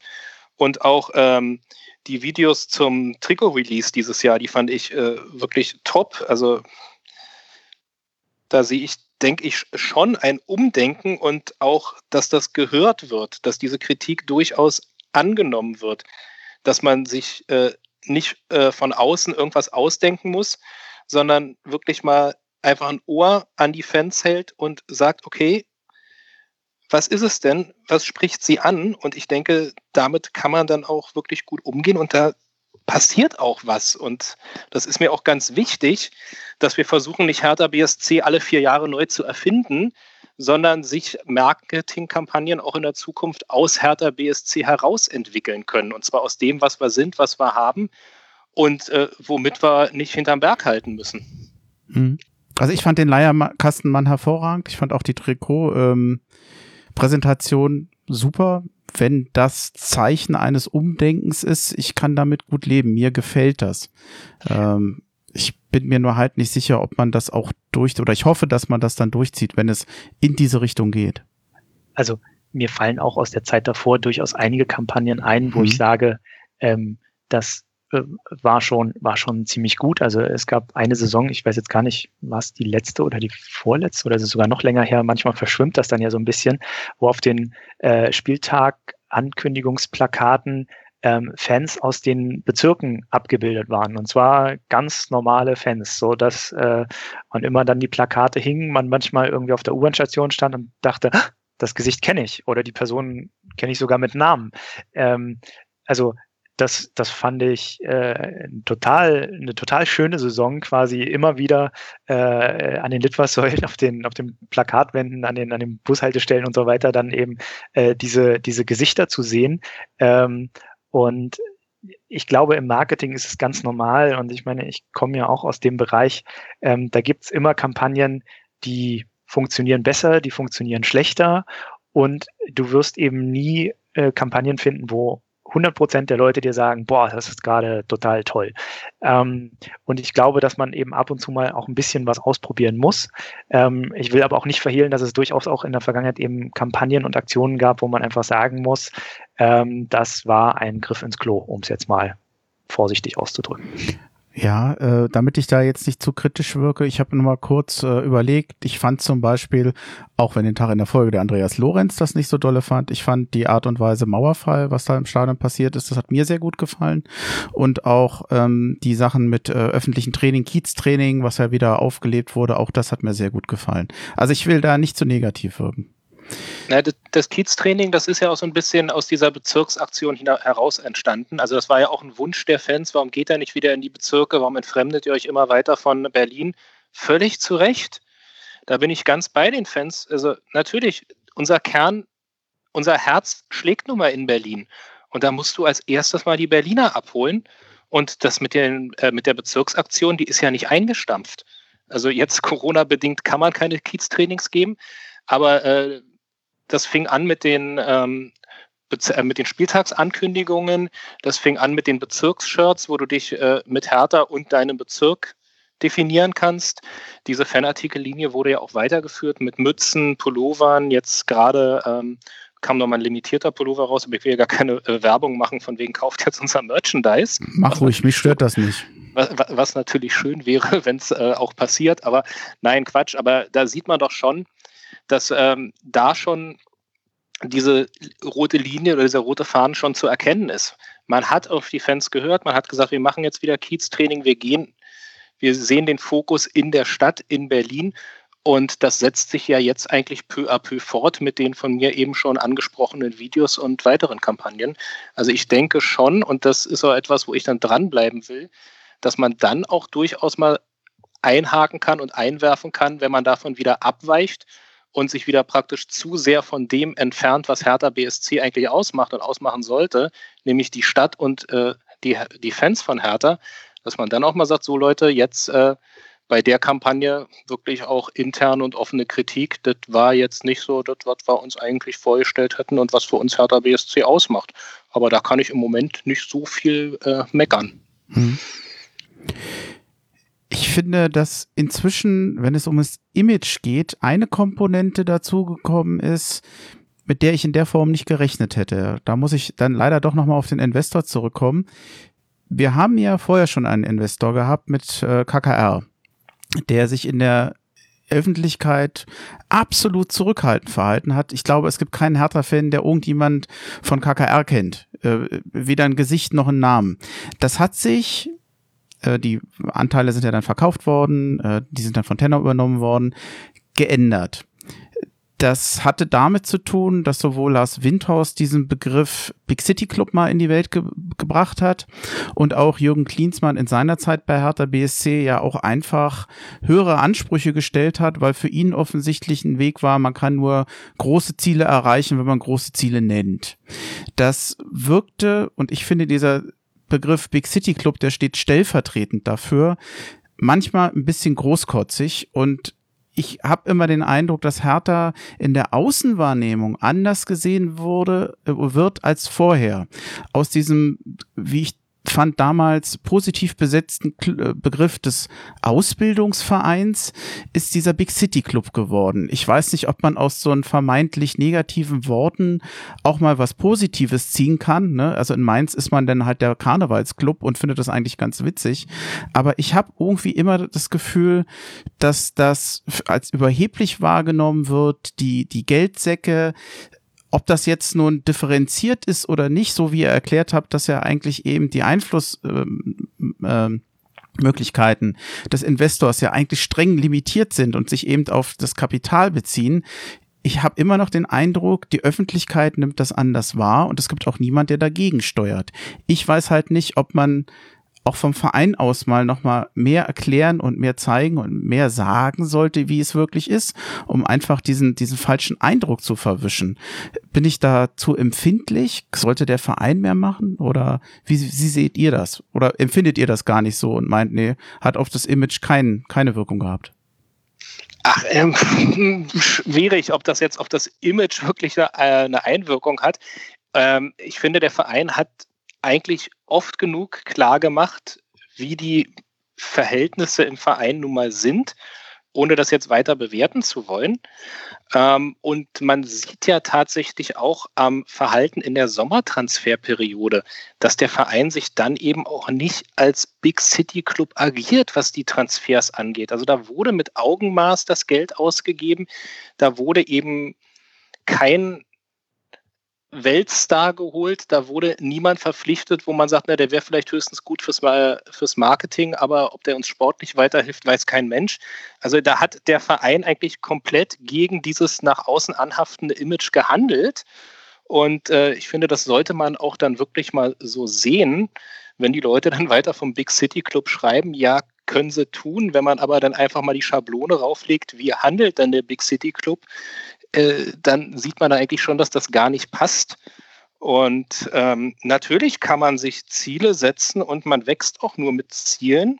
Nur wenn man sich Ziele setzt, denke ich mal, dass man die vor allem erstmal intern setzen sollte und dann äh, sich erstmal selbst einen Druck aufbaut, bevor man mit sowas an die Öffentlichkeit geht und mit irgendwas hausieren geht. Mhm. Und ansonsten, weiß ich nicht, man könnte auch ein bisschen mit diesem Big City Club so ein bisschen kokettieren, aber das ist wieder eine Sache, das müsste man mit der Marketingabteilung ähm, klären. Also ich äh, habe ja immer damit kein Problem zu sein. Berliner sind immer sowieso ein bisschen großkotzig, äh, ein bisschen schnippisch. Von daher kann man doch auch diesen Begriff irgendwie mal äh, mit einer gewissen Selbstironie verwenden. Aber das äh, ist nur so meine Meinung. Ich sehe das jetzt tatsächlich vom Image her wirklich nicht so, dass wir jetzt der Big City Club sind oder als solcher wahrgenommen werden sollten. Also ich glaube, in einem sind sich wahrscheinlich die meisten Hertha-Fans einig mit jedem Verantwortlichen bei Hertha BSC, mit Lars Windhorst, mit äh, Jens Lehmann, mit Jürgen Klinsmann und äh, allen anderen Personen im Umfeld. Wir würden gerne diese Saison deutscher Meister werden, nächste Saison Champions League spielen und äh, das Ding am, am, besten am Ende auch noch gewinnen. Ähm, ob das jetzt realistisch ist, äh, da würde ich dann eher sagen, wahrscheinlich nicht. Ähm, und ich glaube, es ist eben äh, gut für den Verein als solchen, sich eben auch nachhaltig zu entwickeln und eben nicht so eine Strategie zu fahren, jetzt irgendwelche äh, alternden Stars und Allstars äh, zu holen, die dann irgendwie für, für eine oder zwei Saisons ähm, ähm, äh, quasi zum sportlichen Erfolg beitragen, danach dann aber äh, ihre Karriere beenden. Ähm, von daher sehe ich das eigentlich schon als vernünftigen Weg an, eben auch vornehmlich junge Neuverpflichtungen äh, zu holen, die, äh, äh, bei denen man Entwicklungspotenzial sieht und äh, wo es eben ein bisschen Zeit braucht, dass diese Rädchen ineinander greifen und, und äh, man eben auch den einzelnen Spielern für ihre Entwicklung äh, eine gewisse Zeit zugestehen äh, äh muss. Ähm, diese Strategie sehe ich aber eben insgesamt als nachhaltiger an, weil diese Spieler dann eben entweder äh, sehr wertvoll werden und große Transfererlöse erzielen oder eben auch langfristig bei Hertha zum sportlichen Erfolg beitragen können. Und ähm, wie gesagt, dass wir uns alle irgendwie Erfolg wünschen und äh, ich auch das Mitglied auf, auf der Mitgliederversammlung äh, verstehe, der, der ähm, ja sehr, sehr laut und deutlich artikulierte, dass er gerne zu seinen Lebzeiten irgendwie gerne noch einen Titel feiern würde. Ich glaube, das, das geht uns ja allen so. Ja. so. Und wir würden alle gerne mal diesen ominösen DFB-Pokal äh, äh, gewinnen oder, oder eben äh, mal wieder durch Europa reisen, sei es in der, in der Europa League oder in der Champions League. Äh, ich meine, dass wir uns das alle wünschen und dass da niemand ähm, absichtlich auf der Bremse steht, ähm, das sollte uns, uns allen klar sein, ähm, weil eben auch jeder Geschäftsführer, der Präsident und äh, jeder im, im Hertha-Umfeld sehnt sich doch danach, ähm, da irgendwas zu reißen. Ähm, ich glaube nur, es funktioniert eben nicht, diese Ansprüche zu, zu, formulieren und dann eben ewig dran scheitern. Das würde das Image auch entscheidend prägen. Ähm, und ähm, eben der eine äh, trägt diese, diese Wünsche sei es eben auf der Mitgliederversammlung äh, oder eben auch äh, in, in irgendwelchen Interviews, äh, weil, weil er ein ehemaliger Spieler ist. Der eine trägt diese Wünsche ein bisschen offensiver vor, der andere hält sich da ein bisschen zurück. Aber dass wir alle vom Grunde unseres Herzens unserem Verein den größtmöglichen Erfolg wünschen, ich glaube, das eint uns alle. Ja. Habt ihr den Eindruck, dass Hertha in den, in den Medien immer fair bewertet wird, dass das manchmal das Schlechte kritischer gesehen wird und das Positive so ein bisschen verschwindet. Ich weiß nicht, ob der Vergleich hinkt. Natürlich geht immer ein bisschen, ich sage das ganz offen, auch mal neidisch der Blick nach Union, die, wie ich finde, in der Wahrnehmung, ich kriege das ja als Exilhartaner hier mit, ähm, durchaus, muss man einfach sagen, zum Teil auch Vorbild sind für Hertha. Ich, da wird der ein oder andere jetzt wahrscheinlich sich ärgern, aber äh, so wie ich das hier wahrnehme, viele halten Union hier, also ich bin ja jetzt in Hessen äh, durchaus auch für den interessanteren Club manchmal, für den etwas lebendigeren. Ich bin mir, ich finde das nicht immer fair oder ich finde das oft nicht fair. Wir haben eben so viel über das Engagement der Fans gesprochen, das findet hier teilweise, das wird hier nicht so wahrgenommen. Ich finde, wir haben es noch nicht so erwähnt, wie sich die Hertha-Fans in Corona-Zeiten verhalten waren. Das fand ich absolut vorbildlich. Da war keiner am Stadion, die Leute haben sich nicht in großen Gruppen getroffen. Ähm, auch im Stadion, das war alles völlig in Ordnung. Ich fand das richtig super. Ich finde das auch nicht immer selbstverständlich. Es ist ja auch nicht immer ganz einfach, sich im Stadion zusammenzureißen, wenn man eigentlich gerade anders will. Ich finde zum Beispiel, dass in diesem Punkt Union rund um die, um das Corona-Thema nicht so souverän wirkte und man manchmal so den Eindruck hatte, den, die interessiert weniger das Gemeinwohl oder äh, das wirkte alles ein bisschen riskanter als das, was Hertha machte, wo man den Eindruck hatte, das wirkte insgesamt ein bisschen fürsorglicher. Da habe ich mich schon manchmal gefragt, wenn man andere Vereine lobt, muss man sie dann auch nicht manchmal deutlicher kritisieren, wenn es mal nicht so läuft. Das ist manchmal ausgeblieben. Ich hatte schon manchmal den Eindruck, hat Hertha in den, in, in den Medien einen schwereren Stand oder bin ich einfach nur zu empfindlich? Oh Gott, das ist auch eine Frage. Ich habe keine Ahnung. Ob man, habt, ihr eine Idee dazu oder ist das zugestelzt? Nö, nö, nö, nö. Also ich, ich tue mich mal schwer damit, mit dem Finger auf andere zu zeigen, äh, sondern sag, kehr mal erstmal vor der eigenen Haustür. Ja. Deswegen äh, scheue ich mich immer davor, Vergleiche mit äh, unseren Nachbarn zu ziehen. Aber wie ich schon gesagt habe, wir brauchen uns ja wirklich, äh, was unsere Fans und deren Engagement angeht, vor keinem zu verstecken und auch nicht vor unseren Nachbarn, ganz besonders dort nicht. Und ähm, auch wie unser Verein und die Vereinsführung in der Corona-Krise agiert haben. Also, dass da niemals mal laut geschrien wurde, als es hieß, naja, warum denn nur 4000? Wir hätten ja gerne, wir könnten ja auch 20.000 ins Stadion lassen. Das war absolut vorbildlich und auch der Situation angemessen. Und ähm, klar wünscht man sich durchaus mal, dass die Presse das auch mal lobend erwähnt und vielleicht auch mal ein bisschen das Positive hervorhebt.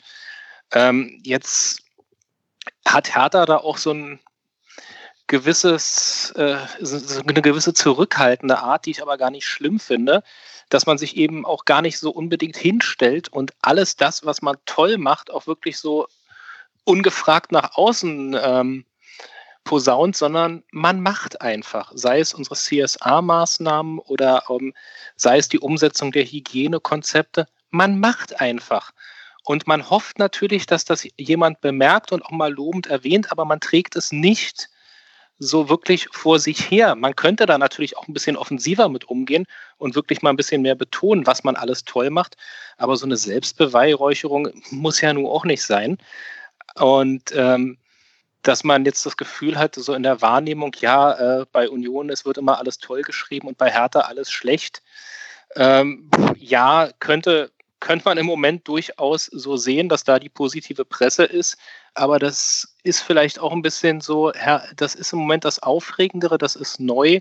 Hertha ist ein etablierter Bundesligist mit zwei Ausrutschern in den letzten äh, 25 Jahren knapp, naja, 23 Jahren. Ähm, wenn ich mich aber an die Presse erinnere nach dem Aufstieg, ja, da war auch ein bisschen Krisengerede, aber ansonsten war ja dann auch, also nachdem Röber sich gefestigt hatte, die Mannschaft souverän zum Klassenerhalt geführt hat, nächste Saison Champions League, da war auch in der Presse alles eitel Freud und Sonnenschein. Und ich glaube, das wird sich irgendwann auch wieder auf so ein gleichberechtigtes Maß zwischen den beiden Vereinen in der Presse zu äh, gesund schrumpfen. Spätestens dann, wenn sich Union auch ähm, etabliert hat und für die Leute dann auch irgendwann nichts anderes mehr ist als ein weiterer Bundesligist.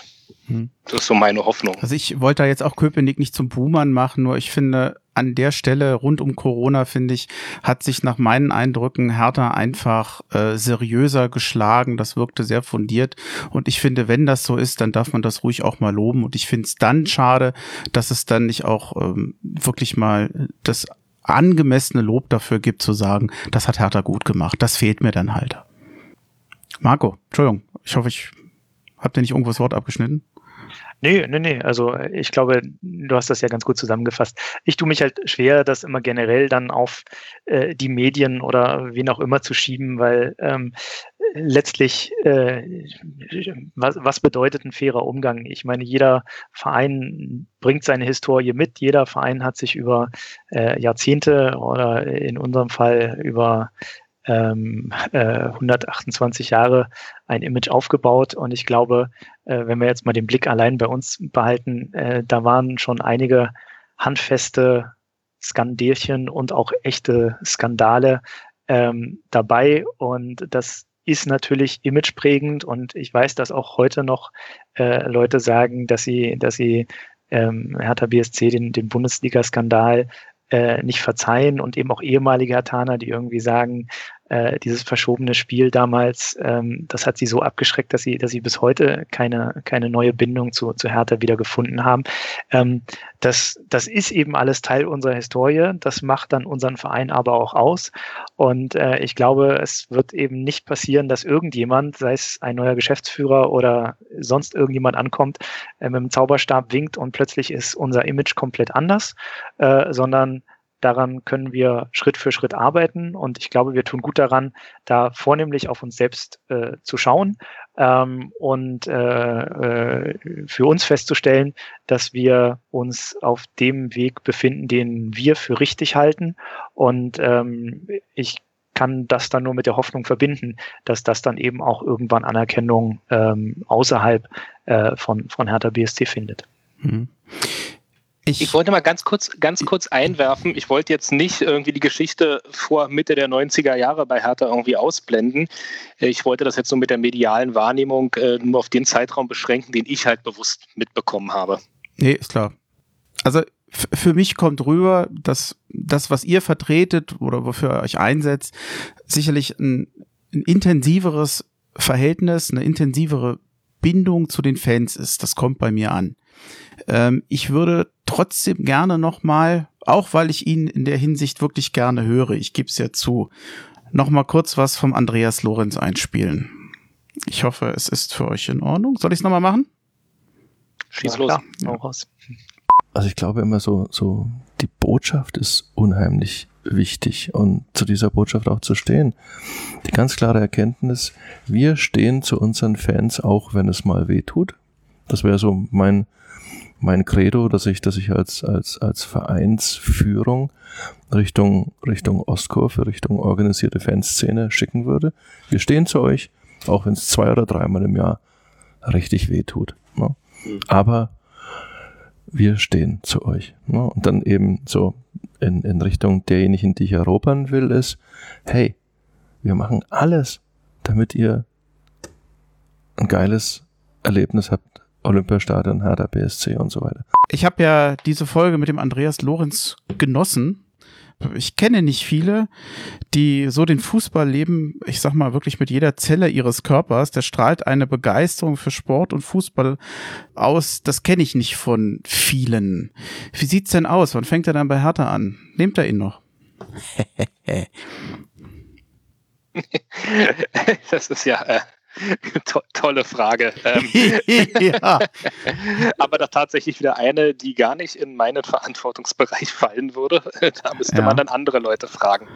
Ja, ähm, ich, ich, würde gerne etwas von seiner Begeisterung mit zu Hertha BSC übertragen, weil ich finde, dass das, was, was ihn da in Teilen ausmacht, etwas ist, was ich gerne manchmal mehr vom Verein hätte. Ich kann jetzt natürlich nicht, ich weiß, dass ihr jetzt nicht beliebig Menschen oder Personen austauschen könnt, aber es, es macht einfach Spaß, diese, diese Begeisterung bei jemandem mitzubekommen. Und das, davon hätte ich gerne mehr. Also, ich kann dir nur beipflichten. Ich tausche mich auch super gerne mit Andy Lorenz aus. Ich habe auch äh, die Folge äh, Exil Hatana, in der du ihn zu Gast hattest, äh, durchaus genossen und ich fand das auch interessant, ähm, äh, wie du da teilweise auch äh, äh, gegengehalten hast ähm, und ähm, war, äh, ohne dir jetzt äh, Honig ums Maul schmieren zu wollen, ähm, häufiger auch eher bei deiner Meinung als der von Andy. Äh, nichtsdestotrotz, ähm, also Andy Lorenz, ähm, nichtsdestotrotz, ähm, ja, er ist eben ein, ein äh, Kommunikator durch und durch, der eben diese, dieses Spiel der Marketing ähm, versteht und der unserem Verein mit Sicherheit äh, gut zu Gesicht stünde in einer passenden Position. Aber ich glaube, der entscheidendere Punkt ist äh, der seiner Lebensplanung. Er hat ja seinen Lebensmittelpunkt äh, ähm, aus Berlin wegbewegt und ähm, äh, ich weiß nicht, ob das äh, ein Grund sein könnte für ihn, nach Berlin zurückzukehren. Ähm, aber äh, ja, äh, diese, dieses Herzblut, was er einbringt, die, die Ideen, vor der er sprüht, ähm, das äh, reißt immer wieder mit und man kann mit ihm eben auch super diskutieren, auch wenn man eben nicht einer Meinung ist, ähm, kann man sich, kann man sich toll austauschen. Und er ist eben auch jemand, der, der ähm, ja jedem zuhört und äh, diese, diese Meinung gelten lässt, äh, in, in seine, seine äh, Meinungsbildung einfließen lässt. Ähm, und ähm, ja, von daher, äh, glaube ich, so provokativ, wie du die Frage gestellt hast, lässt sich das nicht beantworten. Ähm, ja, da ist aber, ein Augenzwinkern dabei, um Gottes Willen. Ja, äh, äh habe ich, hab ich verstanden.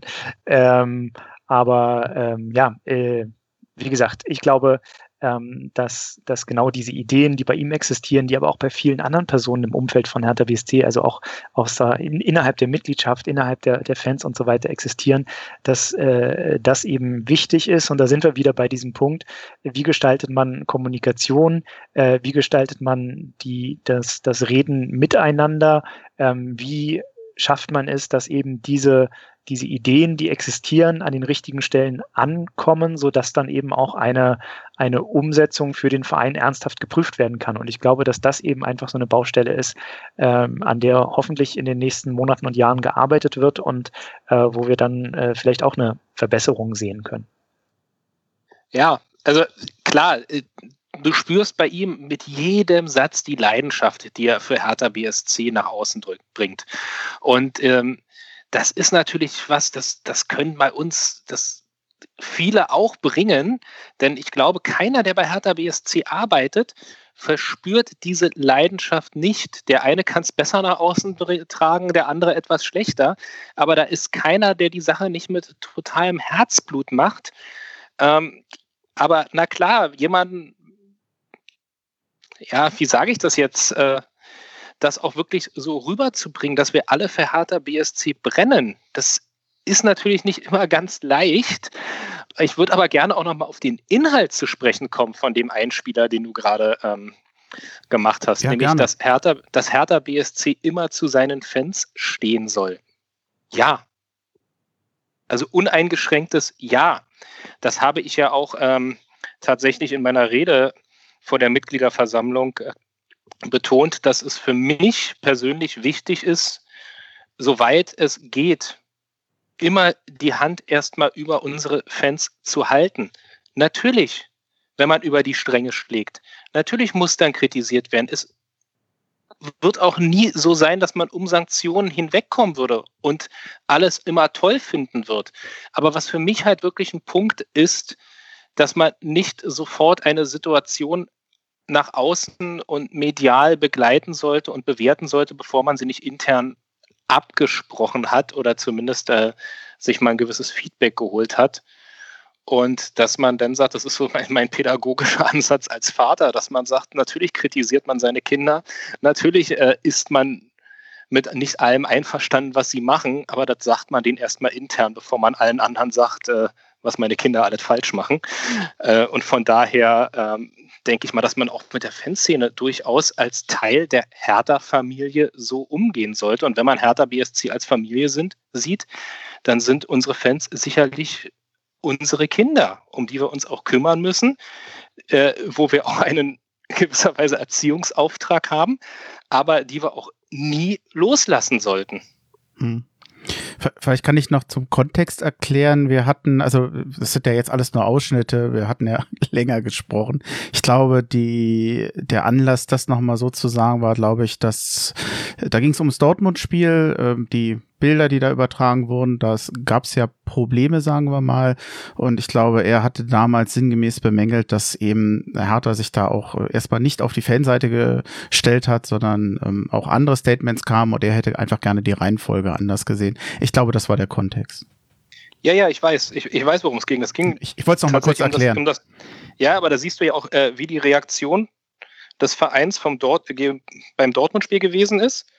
Und dann nimmst du mal bitte als zweites Beispiel die Reaktion äh, nach unserem Gastspiel in Köpenick.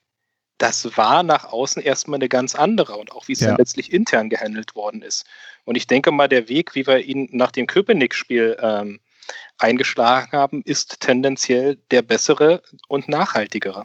Ja, es war anders, stimmt. Also zumindest in meiner Wahrnehmung aus der Ferne. Ich muss da ja auch mal ein bisschen aufpassen. Ich krieg ja nicht alles mit. Oder ich krieg vieles nicht mit.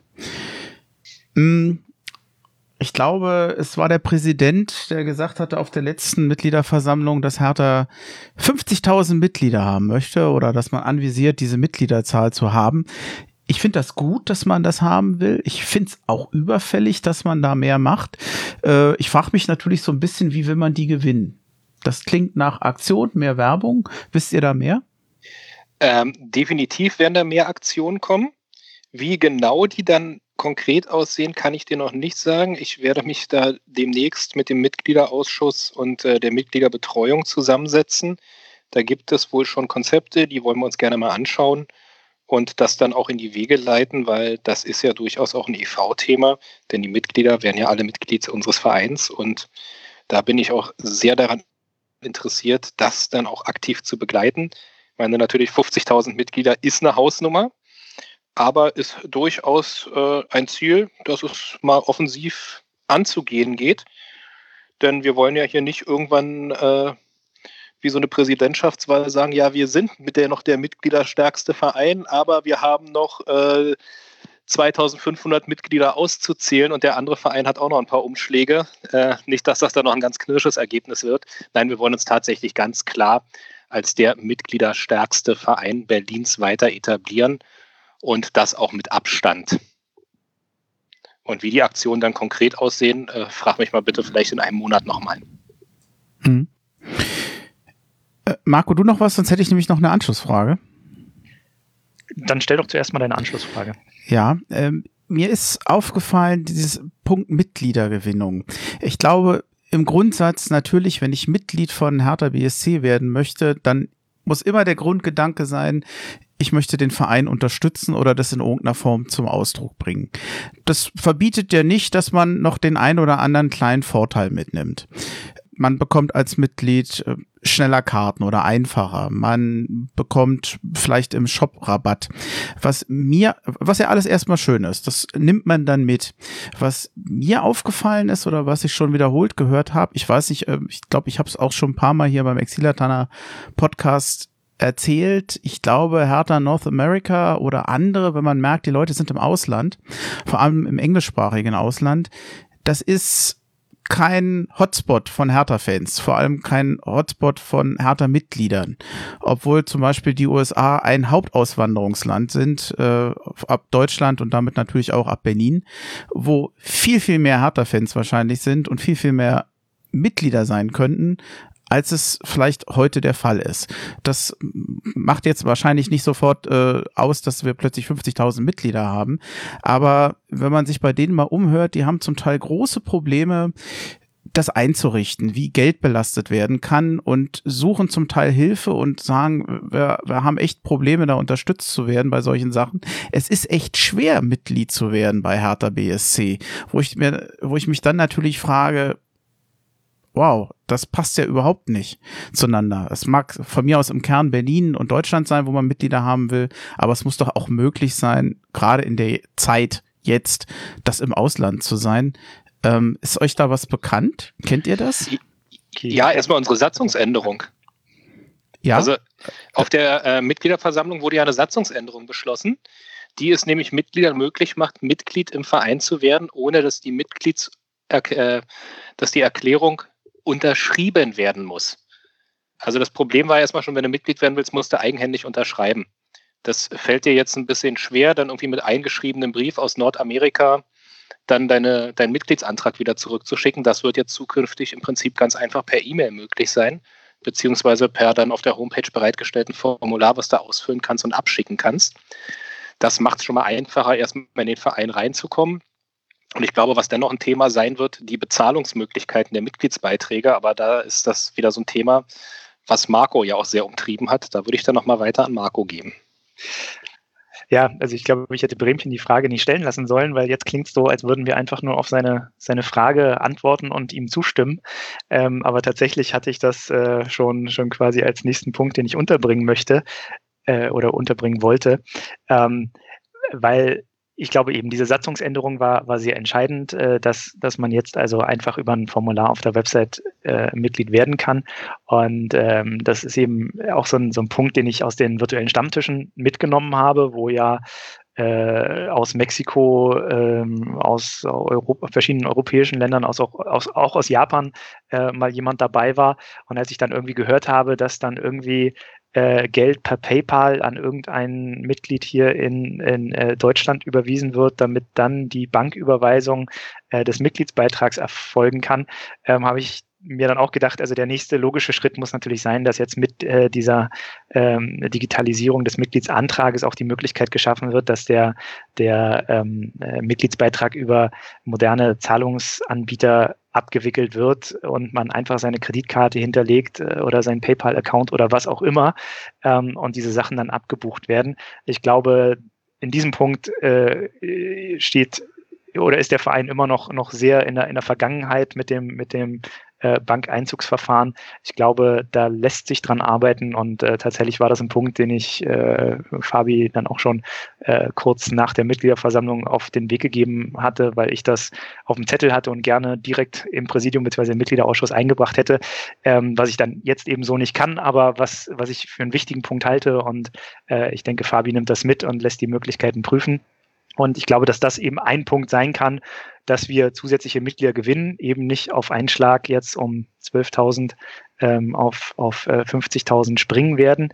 Ähm, weil ich glaube, da gehört dann auch noch dazu, dass man sich natürlich auch ein bisschen Gedanken machen muss, ähm, was soll das Angebot für Mitglieder generell sein. Ich meine, Bremchen, du hast das angesprochen. Na klar, es gibt irgendwie äh, einen gewissen Rabatt auf Karten, es gibt äh, Vorkaufsrechte, ähm, es gibt den, den Rabatt auf äh, Fanartikel und so weiter. Ähm, nur äh, erstens, das alleine äh, sollte vielleicht nicht unbedingt der Anlass sein, Mitglied zu werden. Ähm, und wie du auch richtig gesagt hast, natürlich sollte jeder, weil er, weil er im Herzen Hatana ist, Mitglied unseres Vereins werden. Nichtsdestotrotz glaube ich, dass man auch mit äh, relativ einfachen Mitteln ähm, ja zusätzliche, ich nenne es mal Vorteile äh, schaffen kann, ähm, wo man, wo man äh, sagt, ah, das ist eine interessante Sache, die eben für vielleicht auch für jemanden, der etwas weiter weg ist und eben nicht unmittelbar an äh, jetzt an, an Karten für, für Heimspiele äh, Interesse hat, ähm, wo man, wo man dann sagt, ah, das ist noch, noch ein interessanter Punkt, den ich, den ich mitnehme, wenn ich, wenn ich äh, Mitglied werde. Und das gibt jetzt vielleicht den Ausschlag für mich, ähm, tatsächlich den Mitgliedsantrag zu unterschreiben. Und für mich persönlich, das kann ich auch gerne erzählen, äh, war das damals ähm, Anfang der 2000er Jahre, dass Hertha dann verkündet hatte, sie werden ein T-Shirt rausbringen, auf dem alle Mitglieder des Vereins namentlich auftauchen. Und man musste eben bis zu einem bestimmten Stichtag Mitglied werden, um äh, dann auf diesem T-Shirt äh, äh, zu erscheinen. Und das war dann für mich eben so der, der, äh, das letzte ausschlaggebende Argument, dass ich gesagt habe, okay, ähm, jetzt unterschreibe ich den, den Antrag, damit ich, ähm, damit mein Name da drauf steht. Äh, und das T-Shirt äh, liegt auch weiterhin äh, bei mir im Schrank und ich weiß auch weiterhin, an welcher Stelle mein Name da steht. Ähm, und für mich war das der Auslöser. Ähm, und ich denke, äh, da muss man eben vielleicht auch nochmal Möglichkeiten sich überlegen, prüfen und ausprobieren. Ah, jetzt, jetzt kommt wieder mal kurz mein kleiner Verkäufer-Moment. Äh, wenn du jetzt Mitglied wirst, im Moment bekommst du äh, als erste Aktion der Mitgliederwerbung ja einen Windrunner von Hertha und Nike, auf dem auch deine Initialen eingestickt sind. Also das nur mal so als kleine Werbung dazu. Aber unabhängig von den ganzen materiellen Vorteilen, die man bekommen kann, wenn man Mitglied bei Hertha ist, äh, sollte vor allem jeder das Gefühl haben, und auch das ist ein Thema, wo ich sage, da können wir noch ein bisschen dran arbeiten, dass man als Mitglied auch wirklich Gestaltungsmöglichkeit hat im Verein, dass seine Stimme was zählt, dass man gehört wird und dass man die Möglichkeit hat, den Weg von Hertha BSC ein Stück weit mit seiner Stimme, mit seinen Anliegen und mit seinen Bestrebungen auch mit nach vorne bringen kann. Und das ist das, äh, dass wir den Leuten auch das Gefühl geben müssen, hey, wir wollen euch haben wir wollen eure Stimme, wir wollen wissen, was, was bedrückt euch. Wir wollen euer Feedback. Und genau das ist es, äh, wofür ich dann auch stehen möchte, dass wir die Mitglieder abholen, mitnehmen und auch wirklich ihnen Gehör verschaffen können. Und da schließt sich dann der Kreis perfekt zu den digitalen Mitgliederversammlungen oder zu der Möglichkeit, äh, Mitgliederversammlungen digital zu verfolgen. Ähm, weil auch das ist sicherlich ein Punkt, wo man sagt, hey, ich bin Mitglied und dann kann ich eben vielleicht mein Stimmrecht nicht wahrnehmen, aber dann doch zumindest äh, an dieser, dieser äh, internen und nur für Mitglieder bestimmten Versammlung ähm, äh, per, per Livestream teilnehmen. Ähm, das ist vielleicht eine Idee und äh, ich glaube, äh, die Exilhataner und äh, alle anderen äh, richten die Augen auf dich, Fabi, und deine Mitstreiter im Präsidium und da sind wir sehr gespannt, was da vielleicht dann noch kommt mir ist schon klar, dass der Fokus äh, natürlich bei den Mitgliedern erstmal im Inland oder in Berlin und in Brandenburg ist. Aber wenn ich noch so einen Wunsch frei hätte oder so eine Idee mitteilen könnte, ich hätte ja Spaß daran, wenn es Hertha-Fans selber sind, die irgendwo im Ausland leben, die vielleicht mal so ein Erklärvideo, so ein, äh, ja, so wie, wie bei der Sendung mit der Maus sozusagen machen, wie man Hertha-Mitglied machen kann. Da gibt's ja, wir, wir kennen ja den Matthias in Tokio. Ich will dem das jetzt nicht aufschwatzen, dass er das machen muss, aber wahrscheinlich könnte dem seine Frau das sogar auf Japanisch machen. Äh, der Dennis in Mexiko, der fließt äh, Spanisch, der, der, der spricht fließend Spanisch. Also ich finde es eigentlich schön, wenn Fans sowas mal erklärt, wenn es Erklärvideos gäbe, was man machen muss, was zu beachten ist, finde find ich eigentlich ganz nett. Ich weiß nicht, ob ihr das mitnehmen wollt, aber ich würde mich freuen. Vor allem, wenn Gerne. man da den einen oder anderen sieht, den man schon kennt. Das fände ich ja noch besser. Gerne. Die sollen aber nicht nur sagen, wie man Mitglied werden kann, die sollen uns dann bitte auch gleich sagen, warum es wichtig ist, Hertha-Mitglied zu sein. Ich glaube, das könnten die. Da, hab, da hätte ich jetzt nicht die Angst. Das kriegen die hin. Wer nachts in Tokio aufsteht, um Hertha zu gucken, ich glaube, der weiß einen Grund. Ich glaube, der hat seine Begründung gerade schon mit damit einfach äh, schon genannt. Wie auch immer der das macht, weil äh, der muss auch arbeiten gehen. Also ich könnte jetzt um zwei oder drei Uhr nicht aufstehen, Hertha gucken, mich wieder hinlegen und dann am nächsten Tag arbeiten. Also da wäre ich, da wäre ich kaputt. Abgesehen davon, nach so manchem Spiel, man ärgert sich ja auch und kann dann erst recht nicht schlafen nach dem Spiel. Also ist ja jedem Hertaner wohl schon mal passiert. Das stimmt, aber man muss halt die Prioritäten richtig setzen. Hertha zuerst und Ja, na, dann ich, die Abend. ich glaube, wenn der Wecker am nächsten Morgen klingelt, dann bereut das auch für einen kurzen Moment, denke ich mal. Naja. Klar, kennen Musste halt durchhalten. Stadionplanung habe ich hier noch mit auf dem Zettel als Notiz. Verein tut sich nicht schwer. Wir haben vorhin schon so viel Engagement von den Fans erwähnt. Ich würde gerne das blau-weiße Stadion da nochmal mit reinnehmen. Die haben wir noch gar nicht gehabt, die sich im Moment, wie ich finde, witzigerweise so ein bisschen als Mediator zwischen Verein und Senat anbieten. Und das tun sie offentlich sehr gut. Man hat, glaube ich, Stillschweigen vereinbart darüber, das, was dort besprochen wird. Blau-Weißes Stadion hat zumindest mal geschrieben, dass es Gespräche gibt.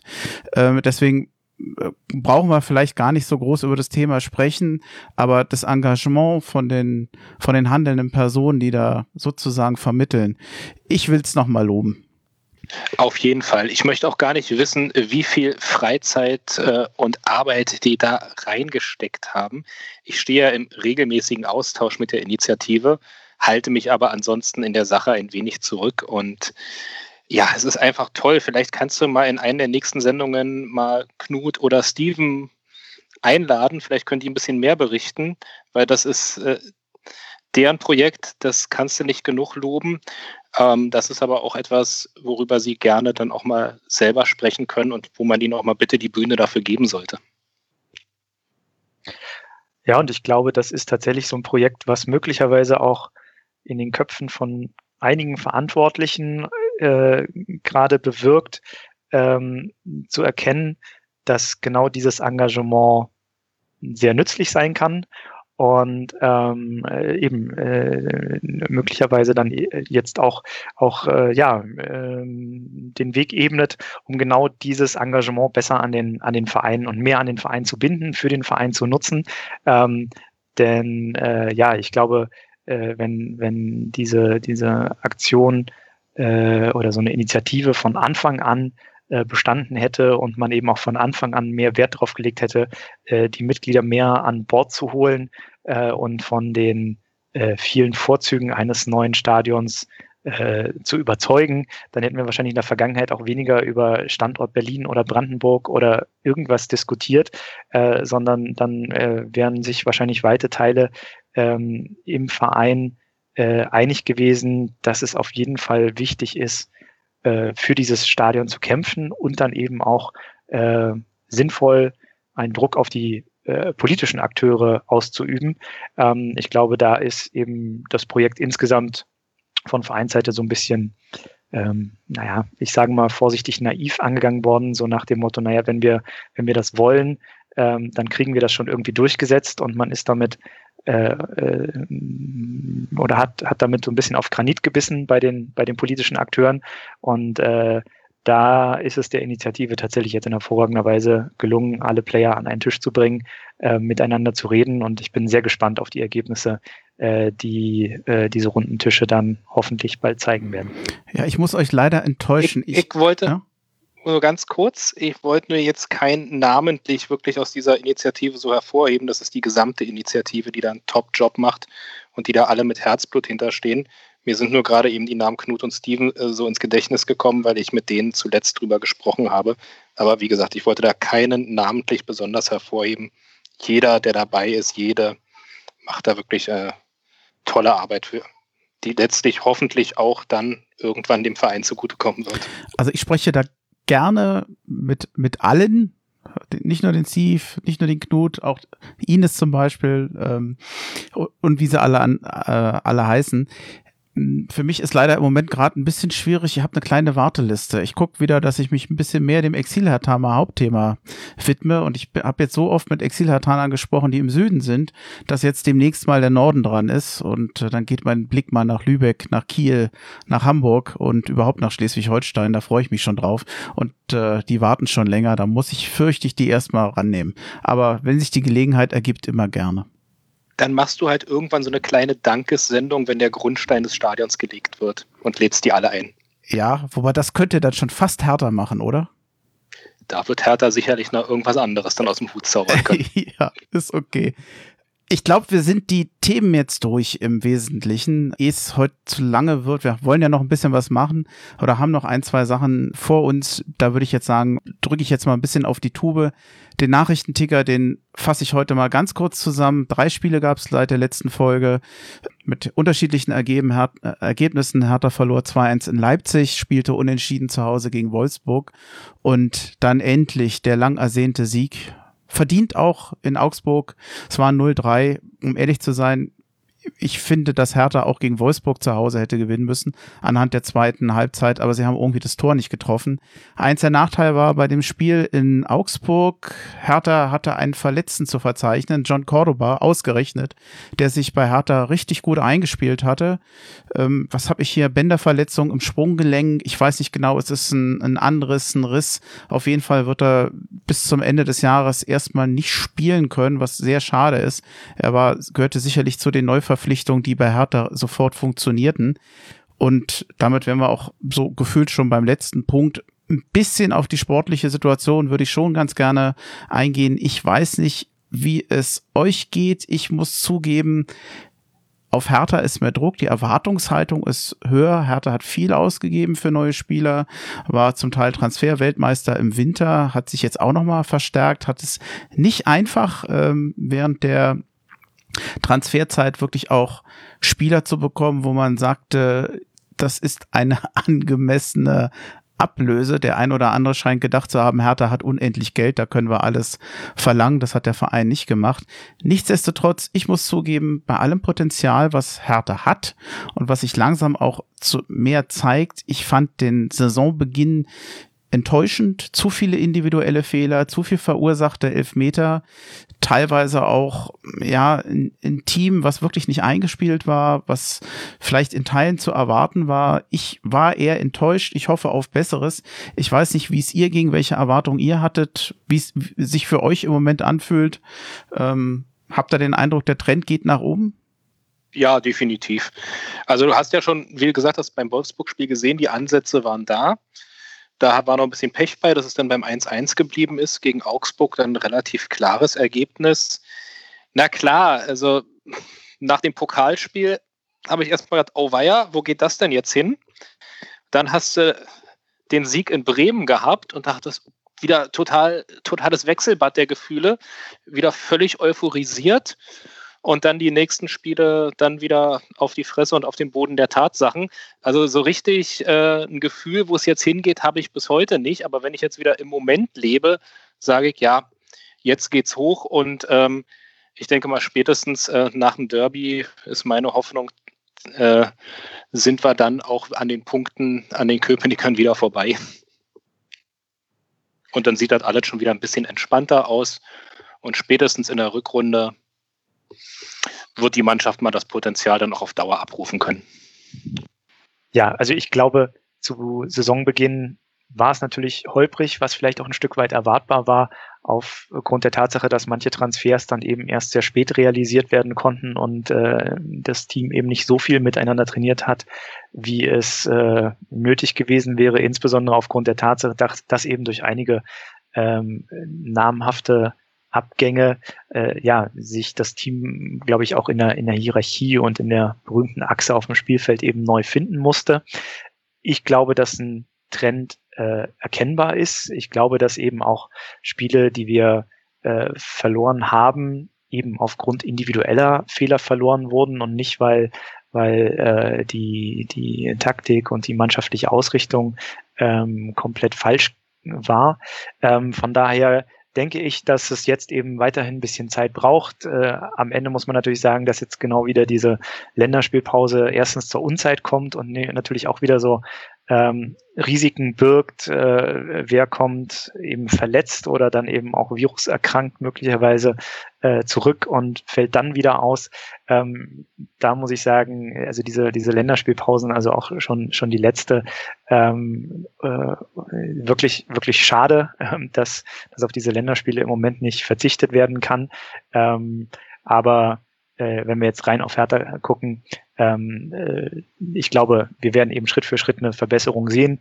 Ähm, die Liga ist immer noch relativ dicht beieinander und äh, wenn die Mannschaft eben weiterhin äh, das auf den Platz bringen kann, was in ihr steckt, dann bin ich auch sehr zuversichtlich, was äh, das Ergebnis dieser äh, Saison angehen kann. Wobei, da muss ich sagen, ich bin eben so ein Hertha-Fan, der ähm, nicht so gerne meckert, sondern eigentlich immer optimistisch in die Zukunft guckt. Ähm, von daher ähm, werde ich dann zu Ende der, der Saison dann häufiger mal enttäuscht. Ähm, aber am Ende, ähm, ja, also im Moment glaube ich, äh, diese Mannschaft äh, hat Potenzial, da steckt einiges drin, die braucht einfach Zeit und äh, dann lass uns noch mal gucken, wie weit wir kommen. Wir haben ja einige Neuverpflichtungen gehabt. Und da könnten wir vielleicht noch mal einen kurzen Blick drauf werfen. Ähm, ich würde es jetzt mal kurz halten, weil ihr auch nicht mal ganz so lange machen wollt, dann äh, fange ich mal mit dem Alexander Schwolo an, 28 Jahre alt. Sieben Millionen Euro hat Hertha an Ablöse, glaube ich, bezahlt, kam vom SC Freiburg. Ich mach's mal ganz ganz, ganz kurz, für mich ein erfolgreicher Kauf. Steht Hertha unheimlich gut, hat sich sportlich gesteigert und nebenbei meinungsstarker, angenehmer Spieler, auch nach dem Spiel. Ich sehe gerne seine Interviews. Kann ich so unterschreiben. Klingt vielleicht komisch, dass man das betont, aber es wirkt sehr angenehm und ehrlich. Definitiv. Aber ich sag mal, da mit der Bewertung der Neuzugänge, äh, da wirst du von mir eher ein Fazit am Ende der Saison kriegen als jetzt. Denn äh, letztlich habe ich es ja alle bewilligt und äh, gehe davon aus, habe große Hoffnung, dass die alle auch äh, die Erwartungen erfüllen werden. Ja, dieses Du bist schuld, das schwebt jetzt schon über dem Ganzen. Ne? Unter anderem habe auch ich die Transfers bewilligt. Ja. nee, ist schon okay. Äh, nee, es, oh Gott, wir sind weit weg vom, vom Fazit. Es ist ein Zwischenfazit, ein erster Eindruck. Äh, Schwolo ist ja schon ein bisschen da und er, er macht sich, er ist, er spielt, er bringt seine Leistung. Das kann man ja ruhig auch mal sagen. Ich finde das gar nicht so negativ. Das ist ja kein, ja, ich, ich, ich finde, das darf man schon noch machen.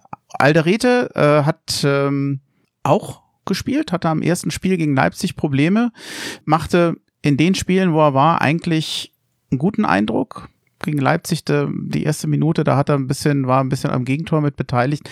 Äh, auch hier natürlich zu früh für ein endgültiges Fazit. Das wirkt alles ganz gut. Was mir ein bisschen leid tut, ist, dass mit Jordan Turonariga natürlich noch ein weiterer Innenverteidiger ist, den ich wahnsinnig gerne sehe. Und der wird es jetzt, ich glaube, nicht einfach haben gegen Alderete, denn Karim Rekik war, glaube ich, vorher der Konkurrent, der ihm nicht ganz so zu schaffen machte. Ich mag einfach Jordan Turonariga. Ich finde, was der gerade Ende letzter Saison mit Boyata gespielt hat. Das war so toll anzugucken. Ich sehe den so gerne, dass ich hoffe, dass er seine Einsatzzeiten bekommt und äh, ja, wir mehr oder weniger an beiden unsere Freude haben. Ja, also ich finde es auch äh, schade, dass, dass äh, Jordan äh, oder Jordans Körper ihm immer wieder einen Strich durch die Rechnung macht und äh, jetzt dann natürlich eben auch offensichtlich noch die äh, Covid-19-Infektion. Ähm, äh, aber ich bin gespannt. Also letztlich eben, wenn wir uns als, als Team weiterentwickeln wollen, müssen Positionen mehrfach gut besetzt sein und da muss eben ein gesunder Konkurrenzkampf herrschen.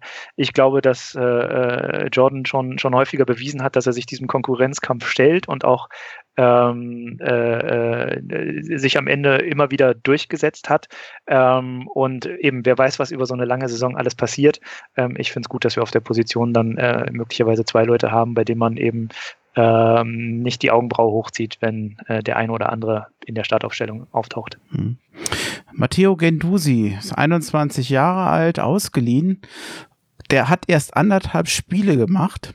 Und wenn der auch nur ansatzweise so weiterspielt wie in diesen anderthalb Spielen, dann ist es eine Freude, dem zuzugucken.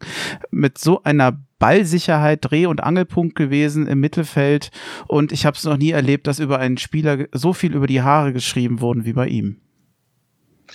Naja, also ich glaube, Alex Alves und Marcelinho hatten äh, auch einige Frisuren-Nachrichten zu, ihren, zu ihren jeweiligen Zeiten. Ähm, aber in der Tat für einen Neuzugang, äh, ja, äh, ich meine, er ist auf, auf dem Platz durch, durch seine Haarpracht eben auch, auch sehr präsent. Und eben nicht nur dadurch, sondern ich finde auch, dass er, dass er einen guten Eindruck gemacht hat. Äh, und tatsächlich muss ich sagen, ähm, ich glaube, wenn sich dieses Mittelfeld findet, auch mit, mit Lucas Toussaint als Neuzugang und ich finde auch mit äh, Niklas Stark, den ich äh, zumindest in Augsburg auch stark verbessert äh, ja.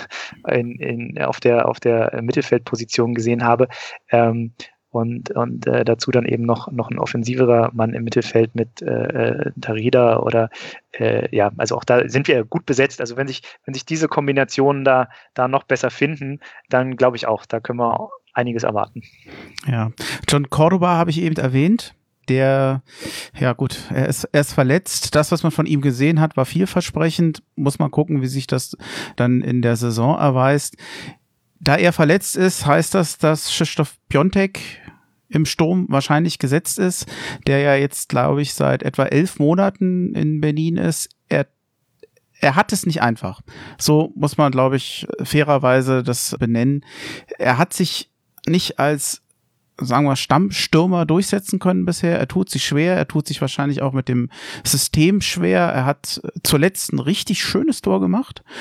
Ich, ich glaube an ihn, ich will an ihn glauben, aber ja, ich denke mal, dass die Erwartung, die man wahrscheinlich hatte, auch in Anbetracht der Ablöse, die man mal bezahlt hat, höher waren. Aber ähm, ich, ich hoffe, dass er jetzt seinen Durchbruch schafft. Er hat, glaube ich, gerade mit der polnischen Nationalmannschaft gespielt, wieder ein Tor gemacht. Also der kommt hoffentlich mit einer breiten Brust zu, zurück und schießt Tore. Mich würde es freuen, für ihn und für Hertha sowieso. Ja, und, und vergiss nicht seine, seine Vorlage, also dieser, dieser quasi Doppelpass äh, mit Kunja, äh, diese Ablage in, in, der, in der Torvorbereitung. Also klar, da hat er nicht selber abgeschlossen, also aber auch diesen Ball dann genauso zu spielen, da hat er auch angedeutet, dass er, dass er eben nicht nur, nicht nur abschließen kann, sondern, sondern dann eben auch äh, den Mitspieler in Szene setzt. Also ähm, würde ich, würde ich auch noch nicht, nicht abschreiben. Und äh, wenn er jetzt eben häufiger spielt, ähm, bin gespannt. Hm.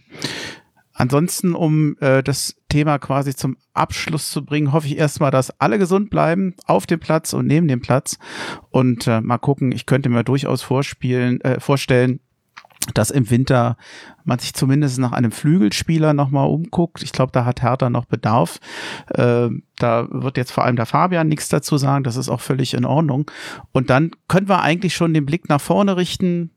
Das Spiel am Samstag zu Hause gegen Dortmund und dann eine Woche später in Leverkusen. Keine einfachen Partien. Ich äh, habe so den Eindruck, dass sich Hertha gegen die guten Mannschaften eigentlich immer ganz gut schlägt. Insofern habe ich da gar nicht so eine Angst.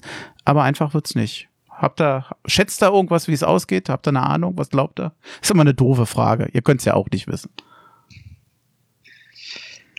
Ähm, na, dann fange ich einfach an. Also ich glaube, gegen Dortmund haben wir häufiger mal ganz gut ausgesehen in der Vergangenheit. Und ähm, ich glaube, dass diese Spiele sind dann jetzt eben auch einfach so eine Gradmesser. Also äh, wenn man, wenn man in beiden Spielen äh, punkten könnte, dann, dann ist das auch schon wieder äh, eine Ansage und, und eine Fortsetzung des, des Aufwärtstrends. Ähm, und ja, am Ende äh, ähm, kann, man, kann man jetzt nur ein paar Floskeln bemühen. Äh, innerhalb einer Saison musste eben gegen jede Mannschaft zweimal spielen. Ähm, und äh, da gehören die Spiele gegen diese Spitzenmannschaften eben auch dazu. Und äh, ähm, auf der anderen Seite eben in 90 Minuten äh, in einem Spiel kann immer alles passieren. Ähm, da kann es eine frühe rote Karte geben oder einen späten unberechtigten Elfmeter. Von daher, ja, schwer vorherzusehen. Ähm, aber äh, wie ich vorhin schon sagte, ich gehe solche Sachen immer mit meinem Grundoptimismus an und von daher ähm, glaube ich auch, dass wir dass wir da äh, oder dass sich unsere Mannschaft da gut verkauft. Ja, insbesondere gegen Leverkusen haben wir jetzt letztes Jahr auswärts gut ausgesehen und äh, gegen Dortmund geht eigentlich immer was. Von daher bin ich da auch eigentlich sehr positiv gestimmt. Vielleicht kommt uns da noch ein bisschen zugute, dass beide Mannschaften ja auch noch ähm, Europacup spielen und dadurch noch eine höhere Belastung haben als wir, unabhängig von der Abstellung der Nationalspieler, die die ja auch noch haben. Von daher könnte uns das vielleicht auch ein bisschen entgegenkommen, dass die doch vielleicht jetzt schon ein bisschen ausgepowerter sind als wir. Also ich bin da ganz optimistisch, da geht was. Haben wir eigentlich schon verraten, dass äh, beim Fabian noch, äh, ich, ich, weiß gar nicht, ein Kind oder Kinder im Hintergrund sind? Zwei. Ah, gerade eben konnte man es nämlich mal hören. Zwischendurch ja, habe ich ja. gar nicht so drauf geachtet.